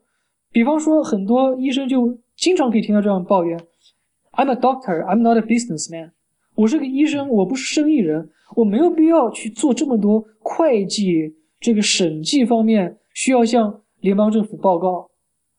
这样我都那那我我我我都不敢接受那些用公费医疗。做保险到我这里看病的病人了，所以呃，这种滋滋生出来的行政费用其实是对于独立行医的小诊所是非常不利的。所以我们可以看，从二零一一年以后啊，这个很多的医生宁愿受雇于医院，也不愿意为这些账单病例所困，继续独立行医。这个呃。医院医院雇佣医生的现象，在这几年间是呃有非常显著的上涨。对我住的这个镇子，就明显的这个医院建了新医院，还建了好多分的诊所，就是隶属于医院的诊所啊，这样的情况扩张的很厉害。对，还有一个问题就是说，联邦政府它要求一种非常无纸化的这种申报方式，也就是说，它要求许多呃。成本非常薄利多销，这种小诊所去建立一大套数据库系统，然后把所有的病例电这种这种转换成电子病例账单，然后通过网络的方式，呃，交给呃汇报给联邦政府。所以说，从从一个比较传统的呃方式转化到这种数据化、无纸化的全国统一的这么一种呃模式中，这种转换也是滋生出很多费用的。所以很多医生他就。他就干脆不干了呀。就是说，如果我成立一个新诊所的话，可能很自然的我就全部都无纸化了，因为呃，这个电子病历啊什么的，听着都挺美好的嘛。但是对于一些已经在那诊所干了很多年的人来说，我比如我原来我记得我儿子在那个啊，这个儿科医生呢，我印象中他们那病历那个那是一屋子那个的病历，如果说把它这个全部都转换成电子的，对他们来说肯定是一个非常非常大的一个成本，他们自己解决不了，肯定还得找外面人来解决啊，这样一个对对，没错，这就。就是为什么，呃，从一定程度上来说，呃，这种非常繁琐的行政要求，损是偏向大医院，损害小诊所；偏向大保险公司，损害小的独立的保险公司的原因。我刚才说的里头好像还有一个问题，就是说，呃，似乎，呃，你刚才也提到了这个 Obamacare 这个里面，他们在他们这个 Exchange 里的保险呢，都是经过了一些，就等于审批，都要满足一定的要求。那会不会就是说，这样的话就很难出现一些很便宜的保险？因为这些保险，嗯，就是可能不 cover 啊，不不 cover 某很多，呃。非常非常罕见的情况的一些廉价保险就不会就不会存在了，因为它可能不满足一些基本的对于这个保险的要求。比如我印象中，原来的知乎上就有一个人抱怨说，呃，为什么像我这样的人根本就不会去这个生孩子的人要强制让我买一些关于避孕啊，呃，这些都弄到我原来保险根本就没有这些东西，因为我也不可能需要这些东西。嗯，没错，这是这是一方面。首先。呃，我们可以发现，在这种 health exchange marketplace 这种保险交易所上，每种是每种保险都是需要达到一定的质量要求的。那些让那些所谓的 high deductible，那些让呃让病人自己掏腰包掏呃掏很大一部分一部分钱的这么一种低低质量保险，从一定程度上来说是被联邦政府在设立交易所的时候。就已经禁止了的，所以你要买保险，你要在这个交易所里买保险，你就要买到有一定质量的保险。这个我觉得联邦政府的初衷是好的，因为不能让你买了保险以后依然看病很贵，依然这个呃没有办法在生大病的时候有这种经济保障。它初衷似乎是好的，但是会造成两个严重的问题。第一个严重的问题是缺乏竞争。因为只有那些呃财大气粗的、有一定人力物力的保险公司，才有这种精力按照联邦政府极其严苛的要求，设计出那些符合联邦政府标准的保险，在交易所里面出售。所以说，只有那些大保险公司才能够才能够有这样的呃资本，所以就导致缺乏竞争。每一个，比方说每呃每每一个州的这个交易所里面，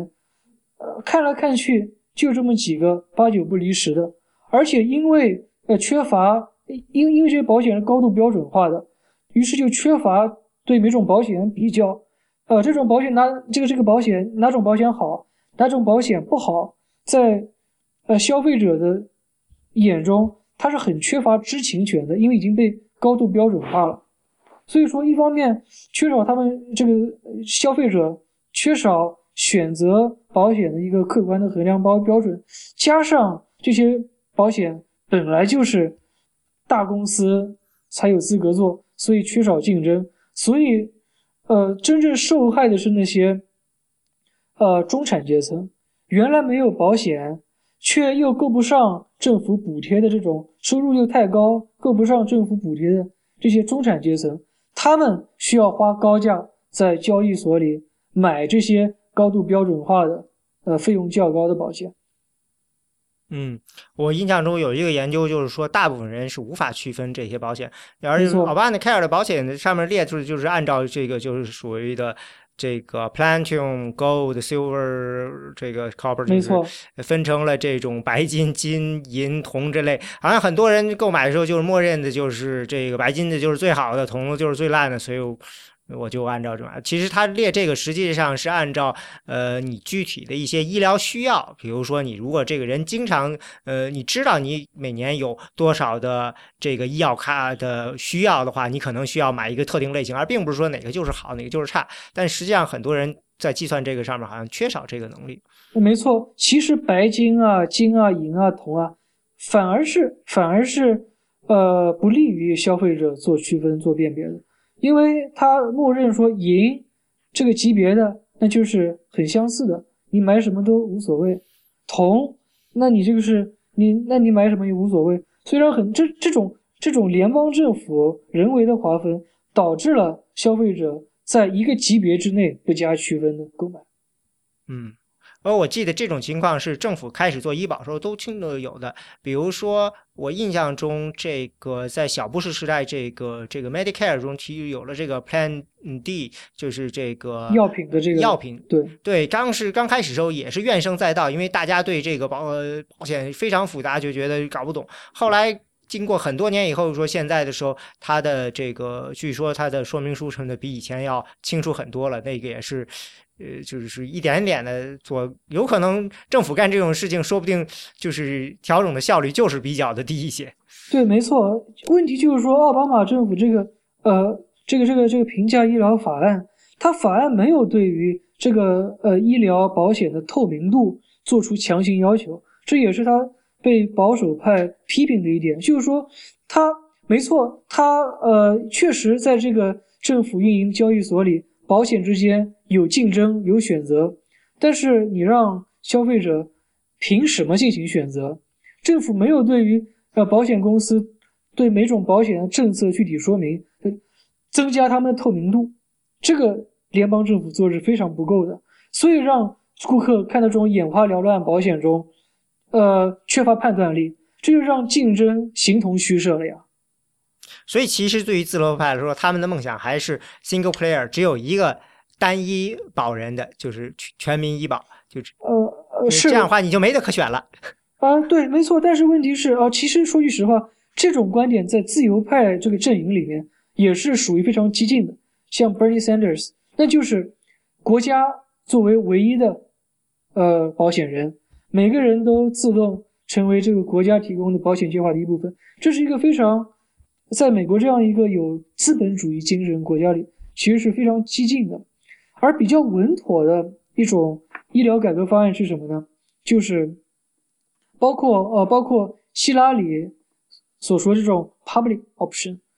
其实奥巴马医保呢，也是这种 public option 的一种体现。就是说，呃，每个人不管通过什么方式，呃，政府给你买。还是你自己买，还是公司给你买？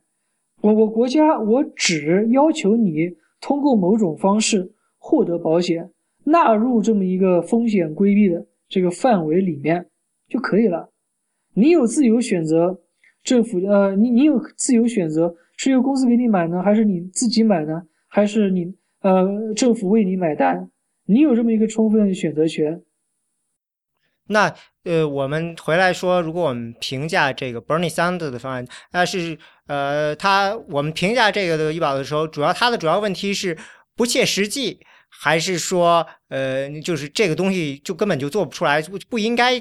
是做这样一个呃单医保人的形式，还是说这是一个完全不可能实现的方案？首先，呃，美国现在我们大家可以发现，呃，负债累累，呃，这个。联邦呃，联邦政府赤字已经到了一个面临违约的，呃，不就是联联联邦政府的债务已经到了一个面临违约的这么一个程度，而赤字还是不断的在上涨。所以说，呃，进行首先对于这么一个庞大的公费医疗计划的一些基础设施的建设，就无异于极其庞大政府开销上雪上加霜。所以，对于呃，从现实上不可能。呃，如果从这个政治上面来看，我们可以发现，呃，国会在今年，就算 Bernie Sanders，呃，以极小的几率成了一匹黑马，当上了总统，国会的众议院，呃，按照现在的形势，是共是共和党是很难输掉的，所以很难，呃，很难，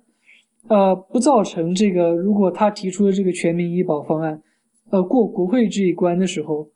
呃，受到悲歌，受到共和党人严重的悲歌，所以说从政治现状和经济现状来说是不可能。就算就算克服了这么一切的操作上的问题，它得以实施了，后果是什么样的？我们需要考虑一下。呃，后果的就是首先这个呃钱从哪儿来？联邦政府从哪里呃筹集这些经费？呃来。呃，维护这么一个负责，呃，这么一个负责为将近四亿人，呃，提供保险，那就必然对企业和个人增加呃加税，疯狂加税，呃，税我在这个 Vox 这么一个新闻媒体曾经呃报道过 Bernie Sanders 的税率的计划，可以发现很多呃特殊的税种。它都是比现在的这个税率要增要增加一至两倍，所以说美国将会成为一个赋税重重的国家。这对于美国经济，美国本来就在恢复的非常缓慢的经济，会造成一个非常强大、强烈的负面影响，让这些公司呃交不起高额的税种，纷纷倒闭，很多行业里垄断加剧，呃，这个经让让让美国这个。呃，公司资本外流去开曼群岛、去爱尔兰，作为以作为避税手段，这对于美国经济的这种扭曲的效应是非常强烈的。所以我的评价是，Bernie Sanders 让美国成为一个全民医保的国家，这是从现实上、从理论上都是不可能实施的。对，我记得你提到 Vox，Vox 上还有别人提到，就是这个 Harold Pollock，他是做医保中的，他就说，嗯，除了这个联邦，就是国会这级别，你还考虑到州一级别，以至于还有医院和医保公司各种产业，他从各个地方都会反对这件事情，并不是说你通过了这个，就算你真是奇迹般的通过了国会那边，你也不不见得能把这件事情完全推荐了下来。嗯，没错，呃，Sand Sanders。它不仅仅是一个，呃，它这么一个全国性的大的这么一个单一的医保支付平台，它必然对这个每个州现在运营的地方性的呃公共医疗系统造成很大的冲击。如何从这么从这么一个有许多许多呃医疗支付方的这么一个现状，回归到呃集中到这么一家，这本身就有很多操作性的问题。然后图，嗯，这其中所可能衍生的费用，呃，就是我们之前也也也讲过了，所以说这是一个基本上无法实现的一个非常一厢情愿的这么一个计划。嗯，对，我记得，呃，这个 Paul Starr 这个曾经有一个非常，我觉得非常让我信服的说法，就是说，呃，Sanders 的根本悖论是他一方面说政府是需要大改革，腐败不能信任。呃，所以反建制，一方面又说我们这个全民医保呢，实际上相当于是我们要大大的扩张政府的权利，而这个本身是一个矛盾的信息。你在如此不信任建制派建当下的政府的建制的情况下，却要赋予政府一个管理六分之一的全民 GDP 的一个机会，这个呃，你怎么能说服人家去相信你去信任政府能做好这件事呢？这个是一个我我当时觉得挺呃说的非常有道理。嗯，对，没错。而且还有个问题就是说，呃，Sanders 他有许多呃计划，比方说免费医疗、免费教育。其实免费的反而是最贵的，免费的他他仅仅是把那些个人需要支付的费用，以一种更加昂贵、更加低效率的方式，让所有的公民来承担了。而其中运营这么一个，包括您所说的。运营一个大政府，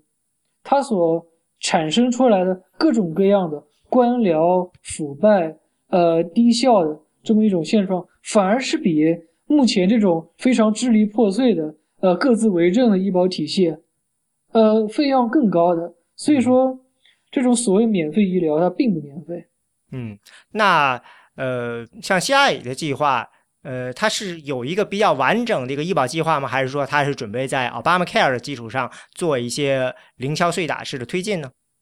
呃，希拉里目前是首先他不打算呃另起炉灶，完全抛弃掉 Obamacare，而是把奥巴马现现有的医保进行一些呃修补。呃，举个例子，在这么优化它这种已经形成的呃保险交易所。然后对于一些细处的一些标准进行微调，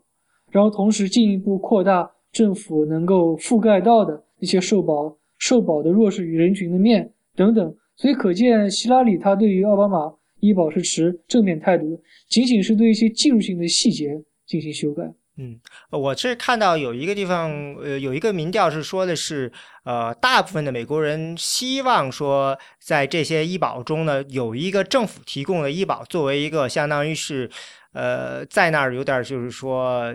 有呃 benchmark 式的形容是放在那里，呃，不知道这个是在希拉里的政策里是准备推进这一条吗？因为这个好像在 Obamacare 在争吵中就曾经说试图推出，但是最后没有，呃，被放到这个 Obamacare 里去。呃，Obamacare 是呃之之前确实有想过，但是这个问题的话，呃，所导致的主要争议是，呃，这种政府所提供的这种呃样板式的医保，很可能会在市场竞争中有一些不公平的优势，它会省去很多与联邦当局进行谈判、呃接洽。的一些呃一些呃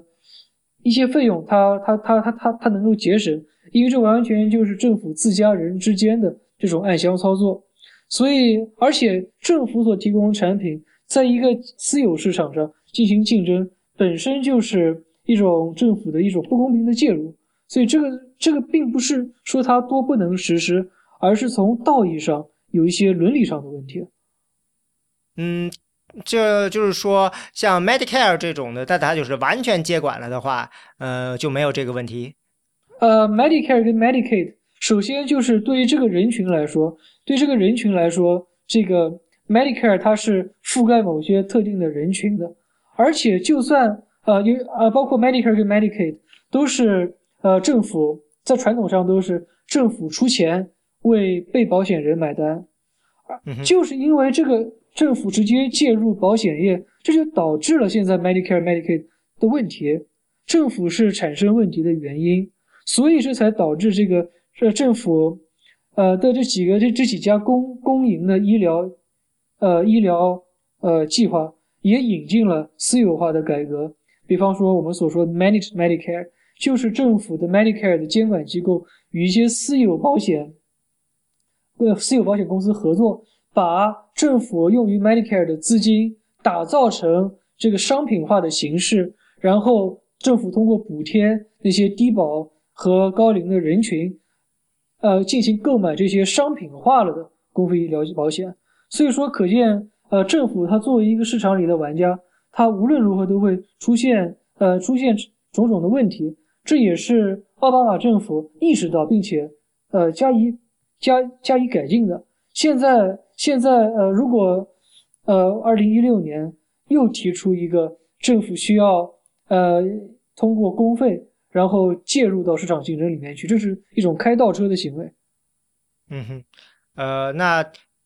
现在就是提出来关于呃医保改革，这是民主党一方。我记得共和党那边呢，在之前几年一直都是说的是要呃推翻 Obamacare，但是呢，我注意到在今年的这一次呃大选中呢，他们呃不只是今年，这可能在。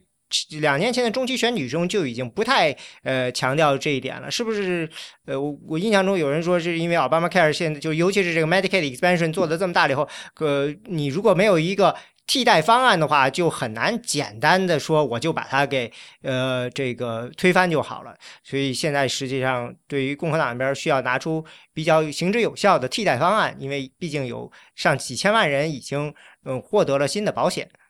呃，没错没错，但是确实从呃我们可以从这个共和党候选人这个修呃语言修辞上来看，其实还是很多人把 repeal and replace Obamacare。废除和替代奥巴马医保法案作为他的一个政策口号，但是，呃，这些候选人都不约而同的对于奥巴马呃法案那些行之有效而且已经成了既成事实的那些条文，呃，进行一定程度保留。比方说您说的这个 Medicaid 低保的这种公费医疗，那些扩大了的州就以那就就就去维护继承事实，但是，呃。我可以总结一下共和党阵营这近十几位候选人，呃，对于替代奥巴马的医保的方案有哪些共同点？第一就是对于这个所谓的保险交易所，在政府主导，然后呃，对于对于保险交易所上保险进以政府力量进行强加管控，呃，高度标准化这种行为，呃，大部分候选人都认为这是一种对于市场扭曲。不过，不仅增加了费用，也让那些呃想买保险的人买不到他们呃他他呃符合他们心意和要求的保险，所以这一点上是大部分共和党候选人都存在异议的。而替代方案是什么？替代方案不是对于提供保险的商家进行管控，而是对于，而是而是让这个市场自由运作，对对病人。呃，对于这些消费者进行各种各样的退税补贴，所谓的 tax credits 和其他的一些经济支资助的方式，让他们能够有足够的钱，在一个自由的保险市场上买到那些呃能够两厢情愿的保险。这个是大部分呃共和党候选人都提到的。第二点呢是呃所谓的。呃，医疗公积金 （Health Savings Account），呃，这个所谓的医疗公积金，就是说每个人都有一个账，都有一个自己的账户。呃，这个账户呢，这个无论是有不同的方式，由雇主自己或者医疗保险公司往这个账户里面每年存一定的钱，作为呃之后作为日后万一出现了医疗事故和疾病的时候，以备不时之需。这个账户里的钱不能挪作他用，也不能随意转让给家庭以外的人。这样的话，呃，这其实是对于每个人，就是对于个人而言，对于个人支配花销进行一定的指导，让个人不至于这种不理性消费。呃，对于一些关系到自己呃生命健康的，呃，这么一种未来的预见有所准备。嗯，这个好像也是不只是美国有这个，嗯，好像在经济学上面，这个好像也是被提出来很长时间的。这个跟呃常见的另外还有一种叫 flexible spending，他们是什么关系呢？呃，其实呃这种所谓的 health savings account 这种公积金账户已经在美国实施了很长时间了。呃，就是二零零二零零三年的时候，小布什政府他通过了一个 prescription prescription drug act。呃，这种呃处方药法案在这里面已经规定一些特殊的呃这种比较呃弱势的群体，已经在这个群体中进行试点，比方说买到那些非常劣质的呃 deductible 非常高的保险的人群，为了让他们在生病的时候能够呃呃能够能够支付属于自己那部分，呃可以为为为他们开设这样的免税的医疗公积金账户。在这几年间，呃，医疗公积金账户，呃的适用人群是在不断扩大，而共和党的最终理想是把这个医疗公积金账户扩大为每个人都能有这样的账户，来来来，呃，合理的管理今天钱以备明天的不时之需。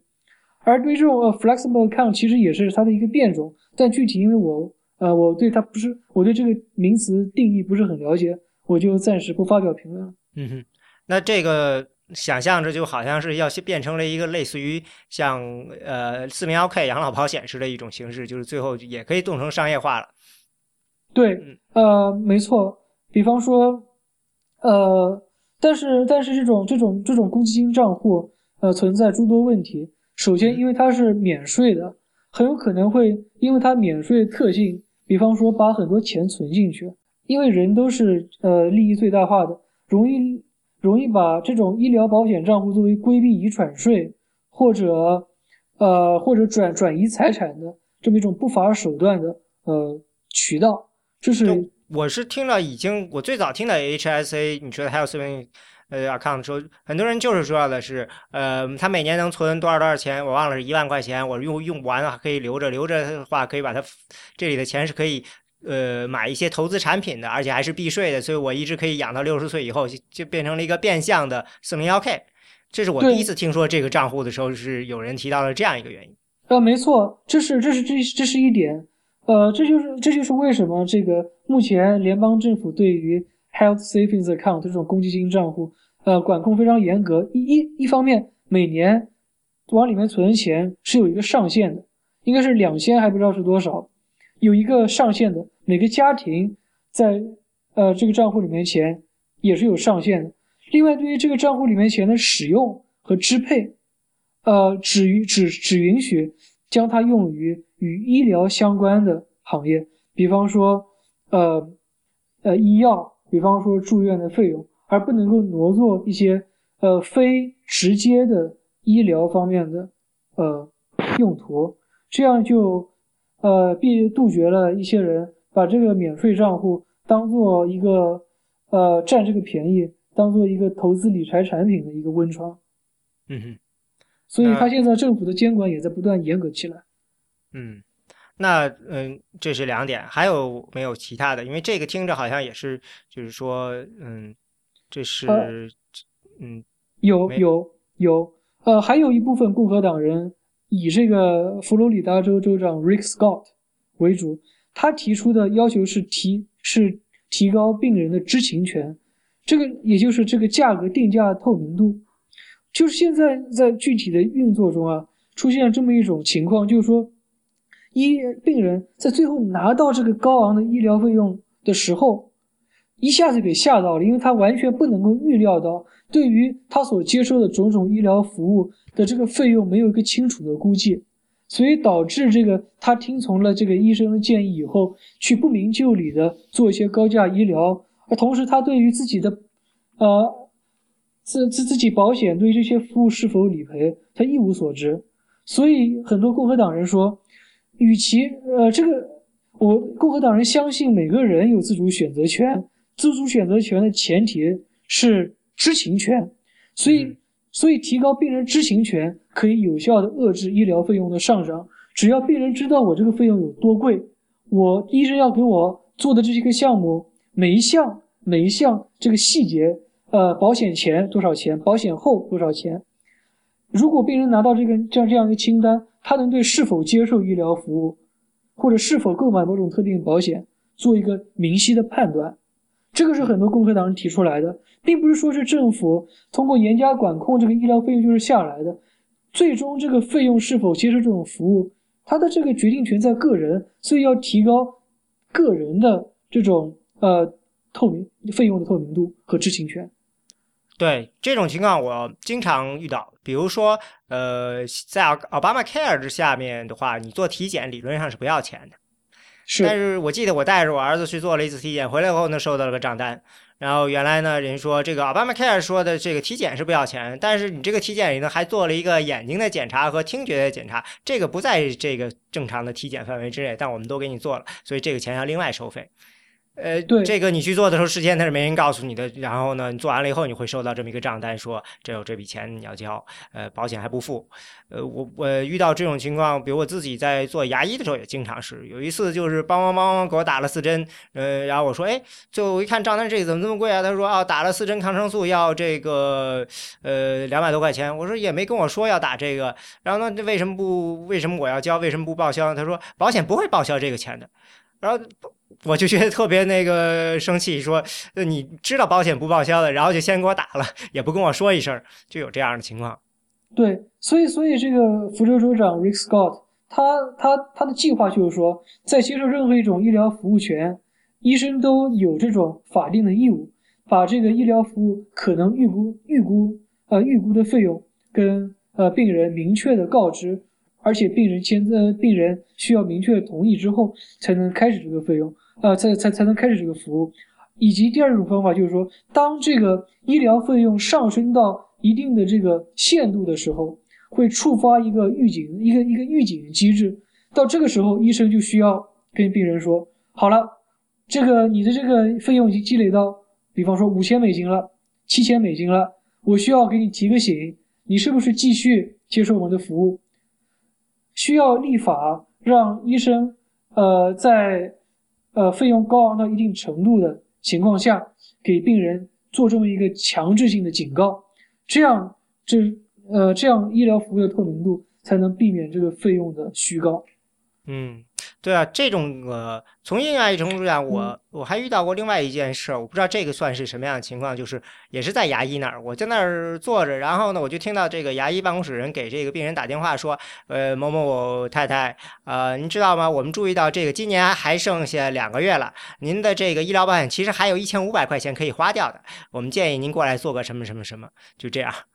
啊，对对，我觉得这可能，我觉得就是我不知道您这个和您太太具体的这个。情况，但是很有可能是这个，呃，这是一个保险公司所提供的服务的一部分，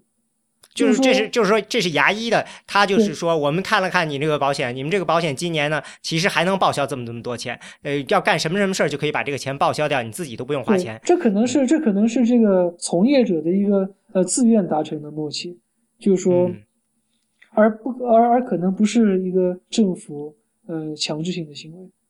对对，这不是这我这明显的就是这个牙医他想把这个钱把保险公司呃从保险公司那儿把能挣的钱都给挣到。对对对，他因为因为这个医生的话他都是精打细算的，毕竟也从业这么多年了。他与其呃如与其可以让病人不花钱，然后他把保险公司的钱全赚到，那对病人也无害，对他也能够盈利嘛。嗯。还有一个就是，就是经常提到的，就是 Donald Trump 提到了，呃，推出了一些呃医保的一些政策的。这个，嗯，有些情况在我以前没有提过，我们现在呃正好借这个机会来谈一谈，因为我记得其中有一条就是呃跨州的医保这样的情况。就是说，我们注意到这个医保的网络，通常都是，呃，这个就是某一个医疗保险在提供医疗网络，通常都只是集中在这一周或者是这一小地区，呃，这是由整个这个医疗这个体系本身的特征决定的，还是说这是由什么其他的政府的这个监管决定的呢？呃，我觉得有两方面原因都是有的。首先，这个大家就是我想大家都很清楚，医院是一个在地性非常强的行业。每一个医院它所辐射范围是呃比较有限的，呃，尤其是在这种地广人稀的呃呃乡村地区，呃，每一个医院它可能就是服务呃方圆呃几十英里、几百英里有几个 county，呃的这么一个范围，所以说它是有非常强的地域性的。而呃对对，站在保险公司这个角度，我们假设这保险公司不是一个财大气粗的。全国的保险公司，一个州某个州的保险公司，嗯，就是呃运营范围在某个州的保险公司，它所呃需要接洽的医生和医院，肯定就是集中在这个地区的。也就是说，它的 network，它所定保，它它所定点的医院，肯定就是在它呃所注册的那个地区的这么一个有限的范围内。那么我们设想一下，他顾客会是谁？他买买这个保险的顾客，非常明显，肯定就是在这几家医院服务的辐射范围以内的这么一批人。所以说，呃，医医疗，比方说你你，比方说你得了疾病，救护车送你肯定是送最近的一个医院。你自己去看病，你不可能呃跨几十个州去。你是一个 New Jersey 的人，你不可能去加州看病。你肯定会看当地的医院，医疗服务它当它它的强烈地域性决定了这个保险市场肯定也是以这种地域性，呃为一个以同心圆的这种形式进行展开和辐射，所以说呃虽然现在全国性保险公司是主流，但是每个保险公司都在州，每个州有分公司，而这个州的分公司肯定都是把自己的业务局限在这州，呃，局限在这个州里的业务和这个州里的这个地区的几个医院。所以相当于说，这个网络就是假设的，就是这个病人，嗯，就是自然的一个从物理上说，他就会在这一片呃医院里头会选择，他不会说跑到呃非得去跑到外州去干一件对什么。对，这是一个人之常情嘛。而且医疗它有急迫性，这种急迫性让让这个医疗它所服务的范围不会不可能非常的不可能非常的广。嗯，对，我是注意到，就是有人说说，因为在佛罗里达那块儿，呃，退休的养老的人比较多，所以那儿的医疗保险自然就比较贵，因为大家，呃，他是说的是很多人在那里头去看医生是一种社交行为，而并不只是只是看病。对，因为而且那边的，而且佛罗里达州是一个例子，田纳西州是另外一个例子。在这两个州啊，这个医疗其实有点类似于疗养的性质，并不是有的放矢的治某种特定的病，而是那种老年人的一种类似于呃进行一种一种疗养、一种康复的这么一种性质。所以说，而且移居佛罗里达退休人员一般来说经济条件都很好。他所买的保险的质量都很高，所以说这就导致您所说的，呃，费用比较高，然后所覆盖的范围比较全面，不仅仅是有地方是治病，还有各种各样的疗养的就这种附加服务，包括临终关怀的这种服务。嗯，对，那就是这是本身，嗯、如果强制把它跟其他地方放到一个网络下，这是不太合理的，是吧？嗯，对，而且每个州它有非常强烈的这种呃特殊的情况，每个州它每个州的州情不一样，每个州的人族群构成不一样，导致一些特定族群它某些特定疾病是高发的风险比较高。呃，还比方说，呃，因为有些州农业人口非常大，而那些务农的那些人对有对于有些特定疾病特别敏感，所以保险公司需要根据一些特殊的情况来裁剪、来调整它这个保险的呃地方的政策。嗯，那比如说像呃东部这样的，每个州都很小，他们连得很紧的，那是也是以州为单位，还是说其实已经自然的跨，就是说保险公司已经可以跨越州了呢？呃，这就涉及到另外一个问题，就是说，从政府监管上来讲，呃，每个州对保险、对医疗保险以及所有的保险，呃，都是有他自己的监管权利。你一个州在，比方说在加利福尼亚注册，你要去俄勒冈运营，你需要呃单独申请一张向俄勒冈州的保险监管部门申请俄勒冈的营业执照。如果一个全国性保险公司要在五十个州，呃，都都进都都运营业务，它需要领五十张执照，这是目前的一个监管现状。但是这是不是跟 Donald Trump 所说的成为运营的这么一个阻碍呢？不是的，这个是有它有它自己的道理的。就算是很多的保守派人士也认为这种以州为单位进行监管保险是合理的，它是它是这是这就导致了一种呃。不至于让保险公司钻政策的空子，因为州与个州之间保险法规不一样，有的法规严，有的法规松。如果你能够允许他在一个州注册以后，在其他四十九个州畅行无阻，那所有的保险公司都会到监管最松的那个州去，然后在全国运营，把这个触角伸到全其他四十九个州。那其他那那四十九个州的这个保险监管部门就管这些。这这些保险公司分公司就有很大的政策难度，因为州与州政策有差异。呃，谁来监管？监管什么？然后如何导致这种信息的畅通，都是很大的难题。我们举一个，我们举一个例子，金融业、银行，这就是一个非常简单，就是没有所谓的 state boundary 的，没没有州与州界限的行业，那就导致百这个美国百分之九十九的全国性银行全在。德拉华州注册，呃，于是然后在德拉华州注册，但是你在其他四十九个州全部设了分行，当这其他四十九个州金融监管部门要调查这个这个银行舞弊不合规的情况，他需要去德拉华州去到去调材料，这就导致有很多的隔阂。这其实也是呃呃金融危机前后出现这种金融监管乱象的原因，就是因为呃呃金融监管不以州为单位进行。嗯，那。这里头就是你可以说，这里本身有一个联邦制的这个问题，造成了一个这个长期后果。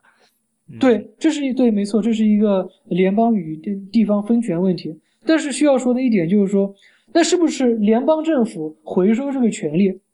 呃，回收这个权利，把把州的权利回收回收上去，这个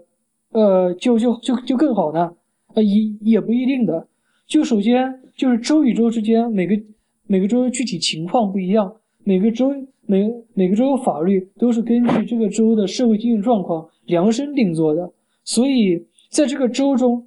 效率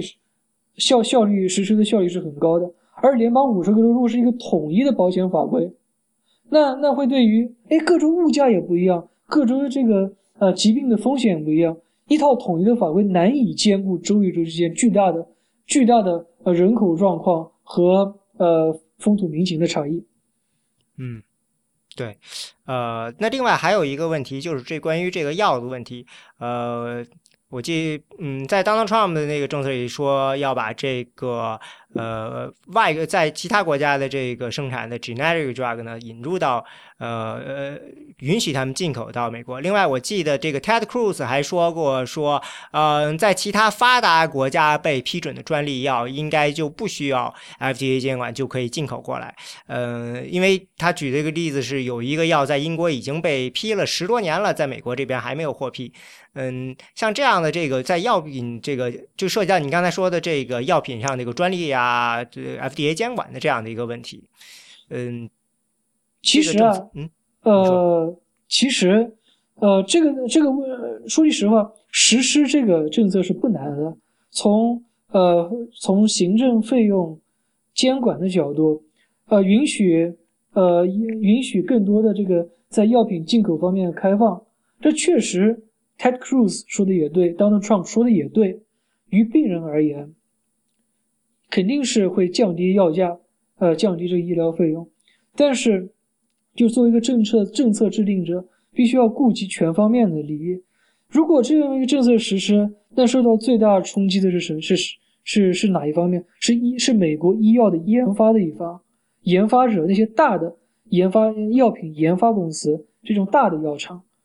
就是大家，就是我，就是就是我们看这个美国的这个呃 R&D Research and Development 药品的研发是世界是世界一流的，这从一定程度上是得益于美国对于药品专利的非常严格而完善的保护，让他们能够受到这种激励而努力的去研发要疗效更好，呃更疗效更加强劲的新药。如果一下子国外的药，国外的廉价药进来了以后，势必会对药品研发工业进行一个非常大的冲击，让，呃，因为让让让让医生，呃，能够选择这个国外那些相似品种的药品，而不愿意选择美国美国那些大的呃药品研发商所所所制造出的疗效更好、更加先进的药品，所以。在这一点上来看，这对于美国的这种医疗科技产业将会是一个很大的潜在的打击，所以说需要平衡这一点。但是最近其实这个事情炒得很厉害，就是因为前面有一个那个 Turing 呃药业，他把这个一个 generic 的这个就是非处方药、非非专利药。呃，买断了以后涨价五百倍这样的，有人就说，如果你从这个这个同样的药，这个在印度那边只卖几分钱，再就算在英国也不也不过是呃几毛钱一片的这个药，如果你允许直接进口的话，就不会有这样一个问题了。所以就是说，呃，如果出现了这样极端的例子，我觉得对政府制定政策还是有很大的影响的。对，出现这样的极端例子，我们首先需要分析它的原因是什么？它的原因是。这个药品市场，呃，高度的垄断，就是这这这也是其实这这是美国繁琐的这种专利制度的一个呃一个弊端。就它导致这种呃能够那些那那些药厂能够凭借专利在这个市场上把自己的药所有的地方所有的所有的过程全部买全部买断专利，让在这个市场上一家独大，造成一个非常强的垄断地位，然后操纵价格。我说是我说一分钱就一分钱，我说五百美金一颗就五百美金一颗，所以这其实也是一种市场垄断。解决这个善意调擅擅自调价的问题，当然呃是应该增增增增强这个市场的竞争性，而不是去触发一个 Shrek 就解决的。嗯，对，这有人我记得有人就说，呃，像这种药，估计将来的时候我们需要有一些。呃，真正的就是呃非盈利性的药厂来做这种事情。不过当然这都是人家说了，就是大家意识到这个问题，说不定就会有这样的情况。呃，是相对起来其实是一个小问题。就像呃你刚才说的这些共和党方面提出来的替代方案里，其实最大的还是这样一个，就是把整个这个医保这个市场变成一个呃给选民呃不是选民给所有普通人这个 tax credit 的这件事情。嗯，这是算是对于这是一个本质性的一个巨大的变化，对吧？没错，实施的话，没错。嗯，这个从方这这个这个从方法上来说，就是原本呃把这个呃